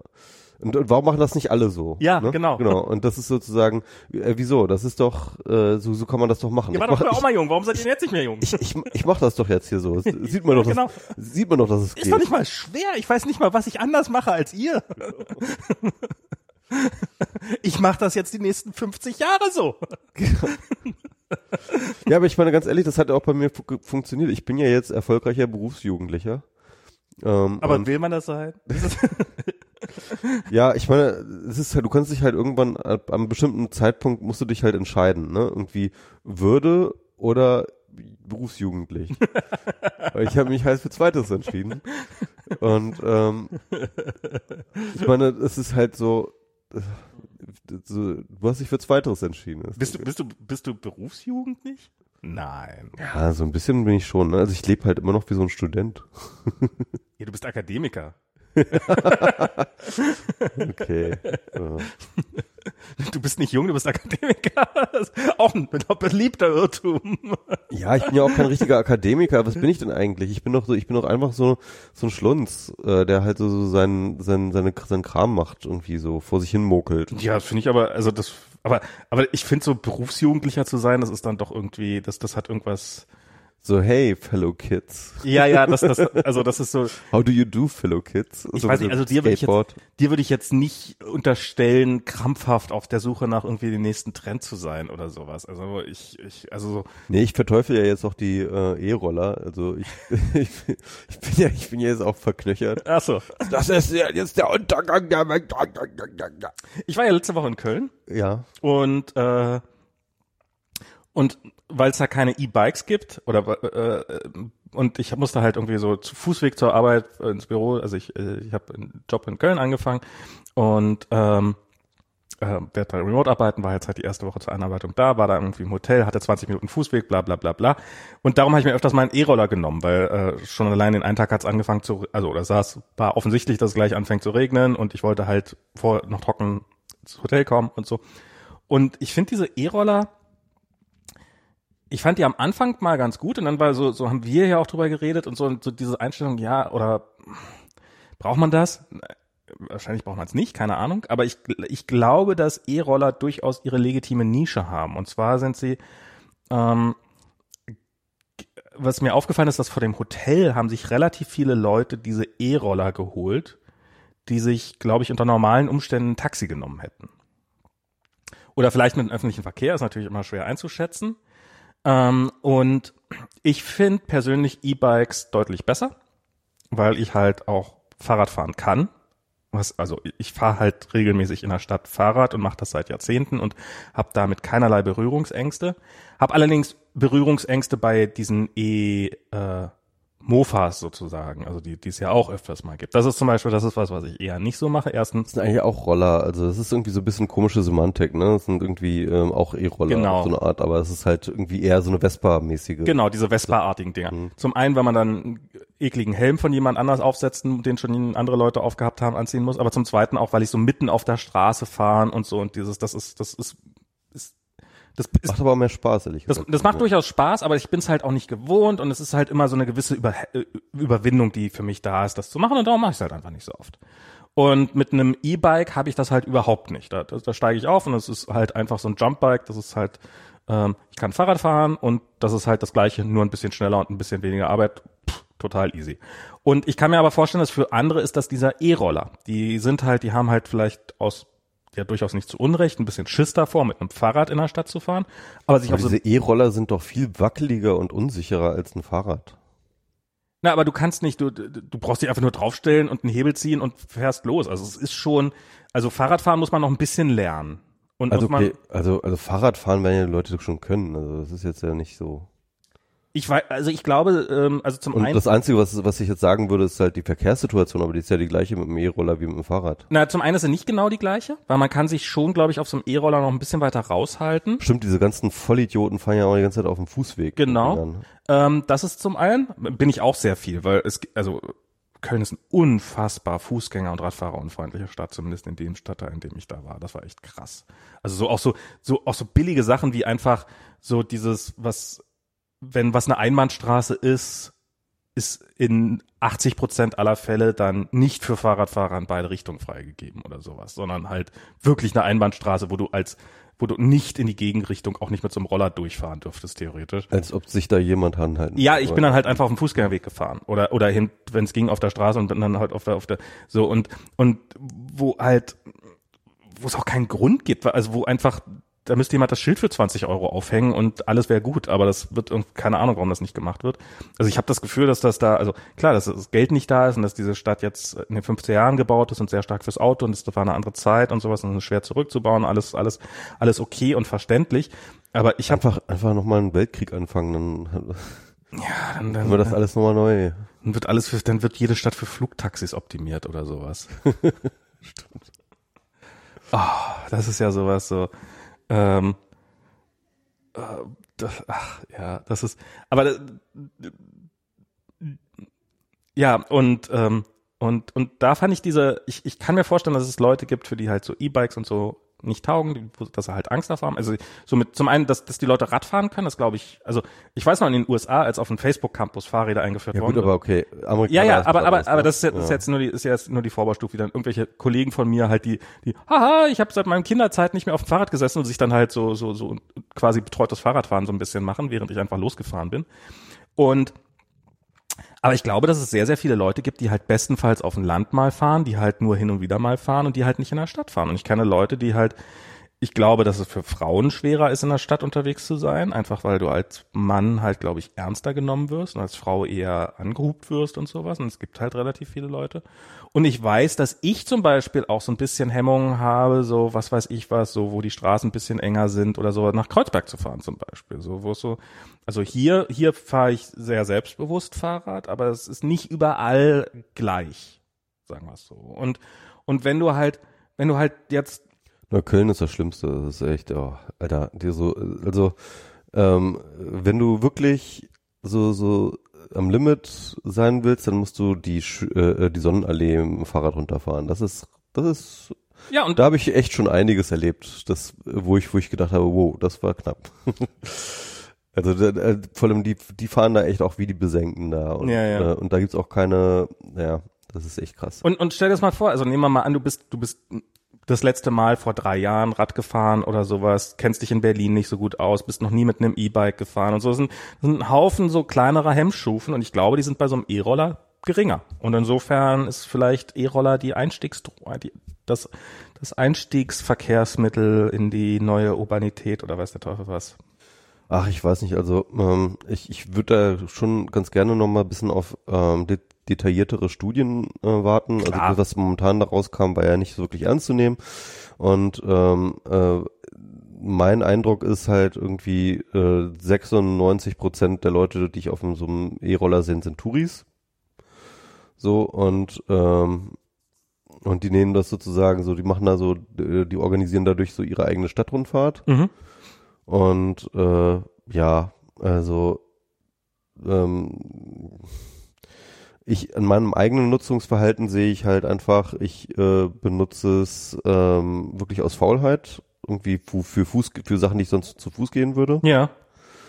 Ähm, Aber Ähm, Faulheit ist ja auch ein legitimes, also ist ja, also klar ist jetzt nicht, ist jetzt kein Ja, schöner was, Grund. nee, was heißt, also ich will jetzt gar nicht den Grund schlecht reden, aber was, was ich schlecht reden würde, ist halt, wenn es, ähm, äh, wenn, wenn E-Roller halt wirklich äh, Fußwege substituieren würden. Fußwege und, und Fahrradfahrten und öffentliche Verkehrsmittelsfahrten. Wenn sie das äh, substituieren, dann sind sie eigentlich tendenziell ähm, Aber sprich- umweltschädlich. Hm. Also ich, ich, ich weiß nicht, so zum Beispiel im Vergleich Das ist das, was ich jetzt das Gefühl habe. Ja, so mit ÖPNV. Ähm, wenn ich jetzt, also mit öffentlichen Verkehrsmitteln, ich, äh, so wenn ich mir so ein, so ein Jumpbike hole, auch für eine längere Strecke, ist halt so, dass ich ungefähr für das Geld oder ein bisschen mehr, als ich für ein BVG-Ticket zahlen würde, normalerweise in der Hälfte der Zeit da bin und halt äh, mehr Spaß daran habe. So, das sind halt klar, es gibt Situationen, in denen würde ich, wäre ich sonst wahrscheinlich mit der Bahn gefahren, wenn, wenn, wenn das nicht gewesen wäre. In vielen anderen Situationen hätte ich mir aber auch einfach ein Carsharing-Auto geholt. Und und ich glaube, es gibt nicht dieses, es substituiert 100% irgendwas, sondern ich glaube, es ist, ähm, dass das, dass das immer so ein, so ein Abwägen ist. Und wenn es halt, je mehr Alternativen, also es ist besser als ein Auto. Und ähm, wenn du, wenn ein E-Roller zu 100% ein Auto ablösen würde, wäre das super. Aber wenn er nur zu 50% ein Auto ab, ablöst, ist das vielleicht auch noch sehr gut. Und wenn Vielleicht wird's ab 5% dann irgendwann haarig oder ich weiß es nicht. Weißt du, was ich meine? Ich weiß es auch nicht so genau, aber ich würde ehrlich gesagt sagen, keine Strecke, die ich mit einem E-Roller fahren würde, würde ich mit dem Auto fahren sonst. Weil ganz ehrlich, ähm, damit fährst du, ich sag mal so, wenn, wenn du so eine Gauss-Kurve machen würdest, ja, mit Ja. die Fahrten, würde ich sagen, ist der Scheitelpunkt so bei ein Kilometer. Und so, so bis zwei Kilometer würdest du schon noch machen, aber dann danach, weil der Punkt ist halt, das Ding ist super wackelig und nach zehn Minuten macht es keinen Spaß mehr. Es macht halt Spaß, irgendwie so, so, so, so fünf bis zehn Minuten damit rumzufahren, aber danach stehst du, ist unbequem zu stehen auf den Dingern, ja, irgendwie ist es wackelig und du hast dann keinen Bock mehr. Nach zehn Minuten hast du keinen Bock mehr mit den Dingern. Also ich fand es ein bisschen nervig, dass ich, dass ich mich nicht bewege, sondern dass ich halt nur so draufstehe und transportiert werde. Also so- darum finde ich halt E-Bikes unter anderem sehr viel besser, weil ich selber auch das Gefühl habe, noch selber was zu machen. Aber darüber hinaus fand ich das eigentlich nicht unangenehm. Also ich, es, es Ja, gibt, es halt gibt länger als zehn Minuten, das, dann wird's unangenehm. Also, also die ja, so, so, ja, so eine Viertelstunde bin ich dann, nee, zehn Minuten tatsächlich, etwas, etwas über zehn Minuten Ja, ich also gefahren. länger als zehn Minuten willst du mit den Dingern nicht fahren. Sag ich es so. Also das ist mein, mein, mein Feeling, aber ja. Keine Ahnung, werden wir sehen. Aber wie, wie lang sind denn so normale Autofahrten? Sind, sind die so viel länger als solche zehn Minuten oder sowas? Na, na klar, es gibt natürlich unterschiedliche Nutzungstypen von Autos. So, manche Leute würden von hier bis an die Ecke zum Bäcker fahren, aber ganz ehrlich, bei der Parkplatzsituation überlegst du es dir zweimal, ob du dein Auto bewegst, oder? Ähm, Ich ja, also ich habe kein Auto, insofern überlege ich es mir nicht zweimal, aber ähm, ich, ich, ich tendenziell auch, aber es gibt unterschiedliche Leute. also Also unterschiedliche Leute, aber ich, äh, ich kann mir ehrlich gesagt nicht vorstellen, dass in Berlin jemand irgendwie sein Auto für, ähm, für 200 Meter bewegen würde, aber ähm, mit einem E-Roller würde man 200 Meter mit dem Ding fahren, ja. ja, 200 Meter will ich, also das will ich tatsächlich nicht fahren, weil man muss ja schon immer eine Öffnunggebühr von 1 Euro zahlen und dann pro Minute noch meistens was und dann bist du ja eigentlich schon fast automatisch bei mindestens 1,80 oder sowas. Das mache ich jetzt nicht für 500 Mir ist Meter. Geld egal. Ach so. ja, okay. Dann ist bis, aber bis dahin hast du ja auch immer, wenn du 500 Meter bewegen wolltest, hast du ja auch mal einen neuen Ferrari gekauft. Bist eingestiegen und dann hast du ihn da gegen die Wand gesetzt und Ich angesteckt. fahre da, ich fahr damit immer, ich fahre damit immer bis zu meinem Fahr bis zu meinem Auto. genau. und, und dann, und dann, äh, Ja, ich meine, mal, mal ohne Scheiß, das ist, das ist vielleicht auch, das ich glaube, das ist ein tatsächlicher äh, Anwendungscase, dass Leute damit zum Beispiel zu ihrem Carsharing-Auto fahren. Ähm, äh, ja, das, das, das ist definitiv, weil das und das ich schon oder gemacht, oder einfach nur zu zusammen ein, zu seinem Privatauto, das halt einfach so bescheuert geparkt ist, weil halt einfach hier in Berlin keine Parkplätze sind, hast du das halt irgendwie zwei Blocke weiter gesteckt und dann, und dann fährst du halt äh, äh, den Rest mit dem E-Roller. Ich bin mir hundertprozentig sicher, das gibt's auch. Ja, oder man packt sich halt einen E-Roller in den Kofferraum. Ja, das gibt's auch bestimmt, ja. Ja, ja, das gibt's auf jeden Fall. Gut. Ja, Ich mache noch mal kurz einen Plug ähm, für der Planet B. Ähm, heute, ah nee, also heute jetzt, ähm, wenn jetzt die Folge rauskommt, weil morgen veröffentlichen wir die ja. ah, okay. Äh, und morgen ist Donnerstag und da kommt halt auch die neue Folge. Jeden Donnerstag, Am nicht je- 12. jeden, jeden, jeden zweiten Donnerstag kommt eine Planet B Folge. Und diesmal mit ähm, Anna Helm aka Seeräuber Jenny und wir sprechen über solidarische Städte. Und da geht es um die Zukunft der Stadt, um die Zukunft der Migration und um ähm, ja, also sehr, sehr spannendes Konzept auch äh, im Hinblick auf diese Hongkong-Geschichte, die wir gerade diskutiert haben. Mhm. weil äh, wir da so ein bisschen den Trend ausmachen, dass Städte ein neues Selbstbewusstsein bekommen gegenüber den sie umliegenden Nationalstaaten. Und ähm, wir erinnern daran auch, dass es sozusagen auch schon mal eine Zeit gab, als Städte halt auch wirklich ein Macht un, äh, ein Machtgegengewicht zu äh, den Ständen und den Königen und den Fürsten waren Kirche. und der Kirche und die Städte halt frei waren. Ne? Ja. Und äh, das halt auch schon solidarische ähm, Verbünde von Städten, wie zum Beispiel die Hanse, ja, halt dann auch ein entsprechender Machtfaktor plötzlich war. Und, ähm, und eventuell sehen wir eine Renaissance dieser Entwicklung. Und darüber geht es sozusagen in der neuen Folge äh, mit Anne Helm. Ein sehr spannendes Gespräch auf jeden Fall. Okay. Das war so der Plug.